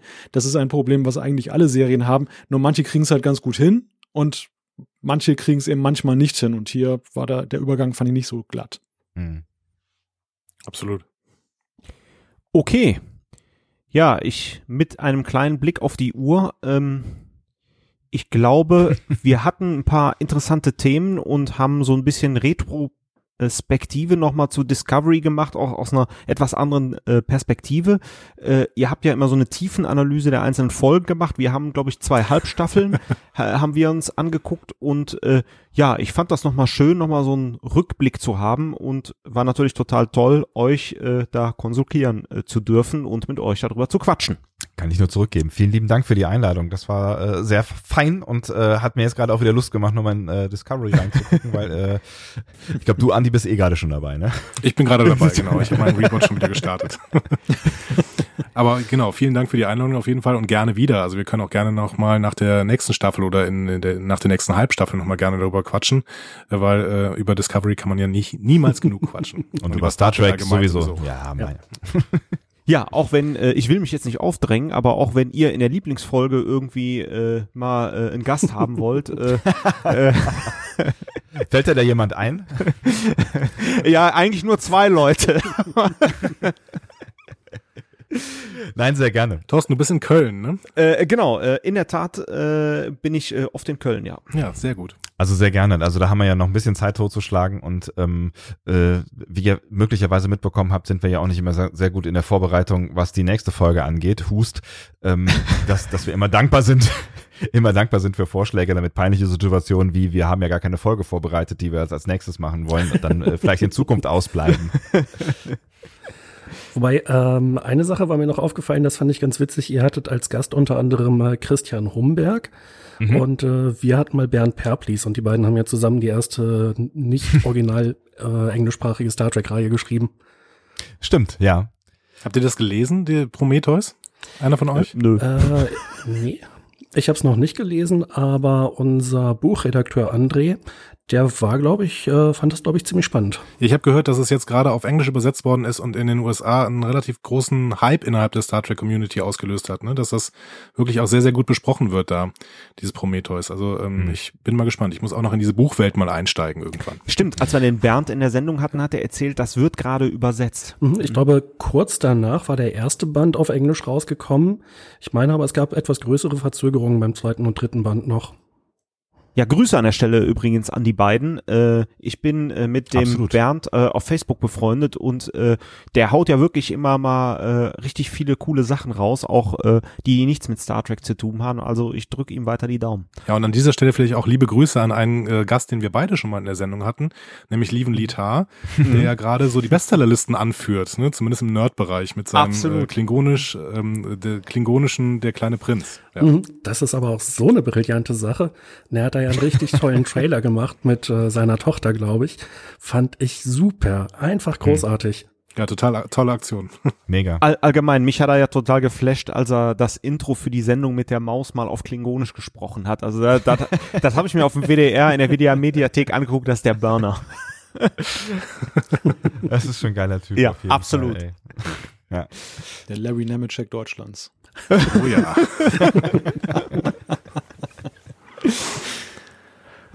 Ja. Bin ich wieder dran? Ja, du moderierst doch so schön die Brücke immer. Ja, stimmt, stimmt. Ihr wolltet noch ein bisschen Feedback machen. Wir hören, uns- wir hören uns jetzt mal gerne an, was ihr so als Feedback bekommt. ist, ja, ist ja schon gefiltert. Ich verstehe. nee, gerne, bleib, bleib gerne noch an Bord. Äh, ja, aber Malte. Genau, dann leite ich mal über zum Feedback. Tatsächlich sind wir ja dazu übergegangen, stark zu filtern und dann die Quintessenzen so ein bisschen zu extrahieren. Ähm, das erste Feedback hat der Jan. Genau, Stefan Topo hat uns auf trackcast.de geschrieben zu unserer vorangegangenen Folge. Knackig und gestrafft. Manch einer, der Schönheits-OPs machen lässt, kann sich von der Sendung eine Scheibe abschneiden. War ganz gut so. Weiter so. Ach, der redet von der Sendung. Ich dachte, der redet von mir. Das kann natürlich auch sein. Dann in dem Fall würde ich mich Eure jetzt Hörer haben nicht das Bild. Ach ja, stimmt. Aber wir können natürlich zustimmen, das wäre auch eine gute Beschreibung für Ach, Thorsten. Absolut, absolut. das- das geht runter wie Öl. Und die nächste Zuschrift hat Malte. Ja, Tasmanius hat uns gefragt, warum wir denn oder ob es Absicht war, dass wir den letzten Trackcast nicht in den News des DSI eingepflegt haben. Das war keine Absicht, das war irgendwie ein technisches Problem und äh, ich habe es jetzt dahingehend gelöst, dass ich die News einfach rausgenommen habe auf der Startseite. Ich hatte mich schon gewundert, warum das da so leer geworden ist, aber ich wusste nicht genau, was fehlt. Ja, es, es passiert so wenig in unserer News-Rubrik, dass man es, glaube ich, dann einfach auch entbehren kann. Und jeder weiß ja, wo man den Trackcast findet, im Podcatcher oder eben auf trackcast.de. Da braucht es dann die Doppelung ja nicht. Thorsten, mach du doch mal weiter. Ja, der Tim Reh äh, hat auf trackcast.de einen Doppelpost hinterlassen. Wir haben es ja heute schon kurz angesprochen. Ähm, erst, äh, die Sendung ist ja leider schon ein bisschen her, hat er gesagt, dass äh, die Gerüchte zu einer Star Trek Premium Miniserie mit Patrick Stewart sich verdichten und die Kollegen von Trackzone äh, haben das geschrieben. Dann später hat er noch den äh, wirklich eine IGN-Meldung rausgehauen. St- ist in den Kommentaren, stellen wir auch in die Show Notes. Vielleicht soll ich schon ein bisschen spoilern. Wir wollten in der nächsten Sendung da ein bisschen ausführlicher drüber sprechen, äh, Jan Malte und ich. Deswegen äh, halte ich jetzt mal meinen Mund und sag Danke. Genau. Wir, wir haben das übrigens schon gemacht hier vom Discovery. Kann ich da gerne mal reinhören.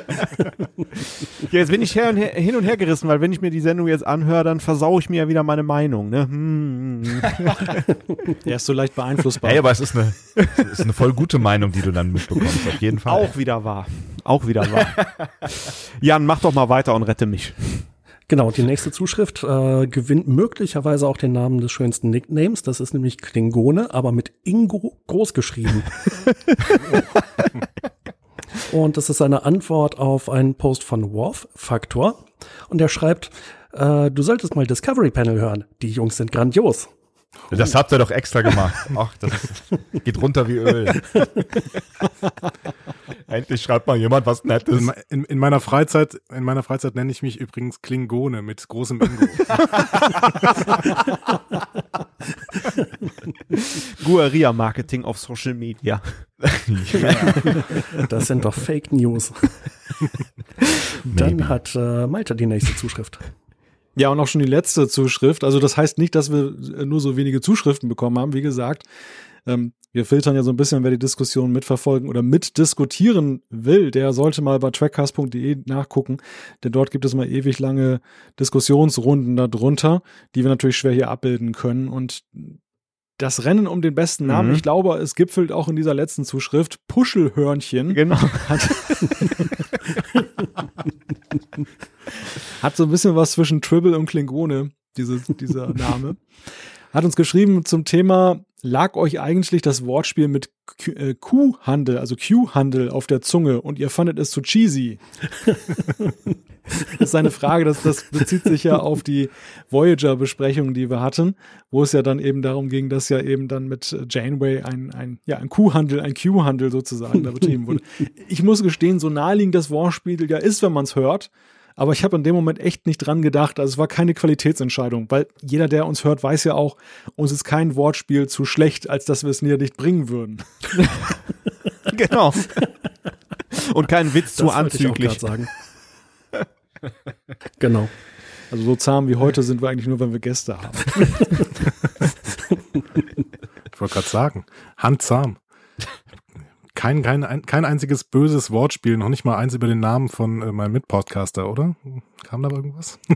Ich, Herr Sonntag. Ich glaube, es wurde, es, ich glaube, es wurde kurz bevor wir uns hier zusammengefunden haben in dieser äh, richtigen Podcast-Ausstrahlung, wurde ein kurzer Versuch gestartet, aber er ist, er ist im Nichts erstorben. Ich bin ein bisschen enttäuscht, ehrlich gesagt. Weil wir sonntags aufzeichnen?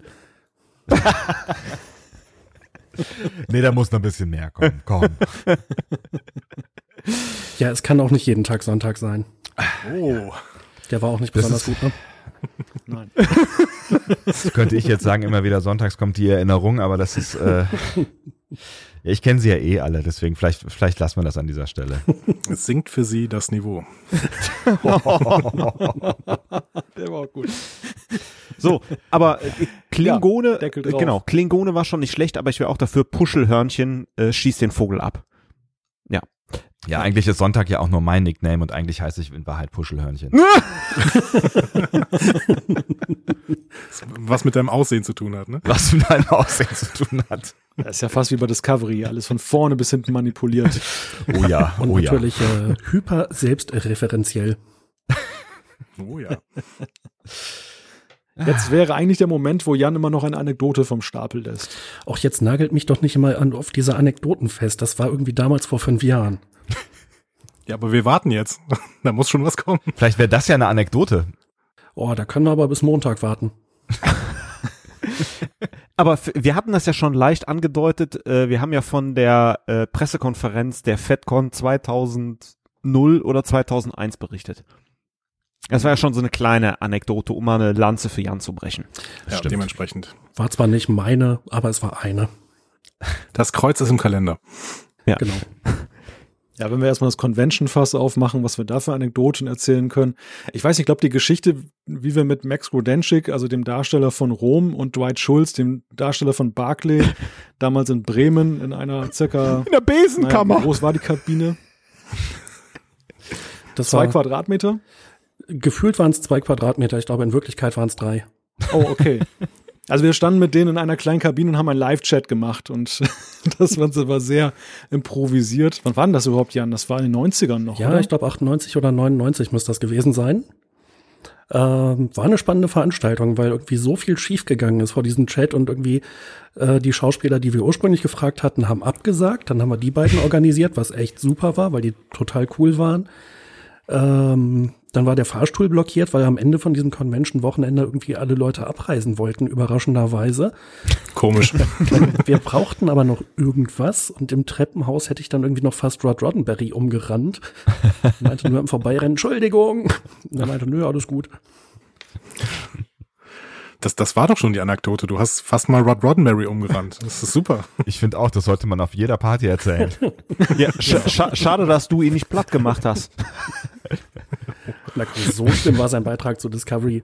Obwohl, man weiß ja gar nicht, was sein Beitrag war. Oder weiß Hm. man Der Name, der Name. Genau. Ja.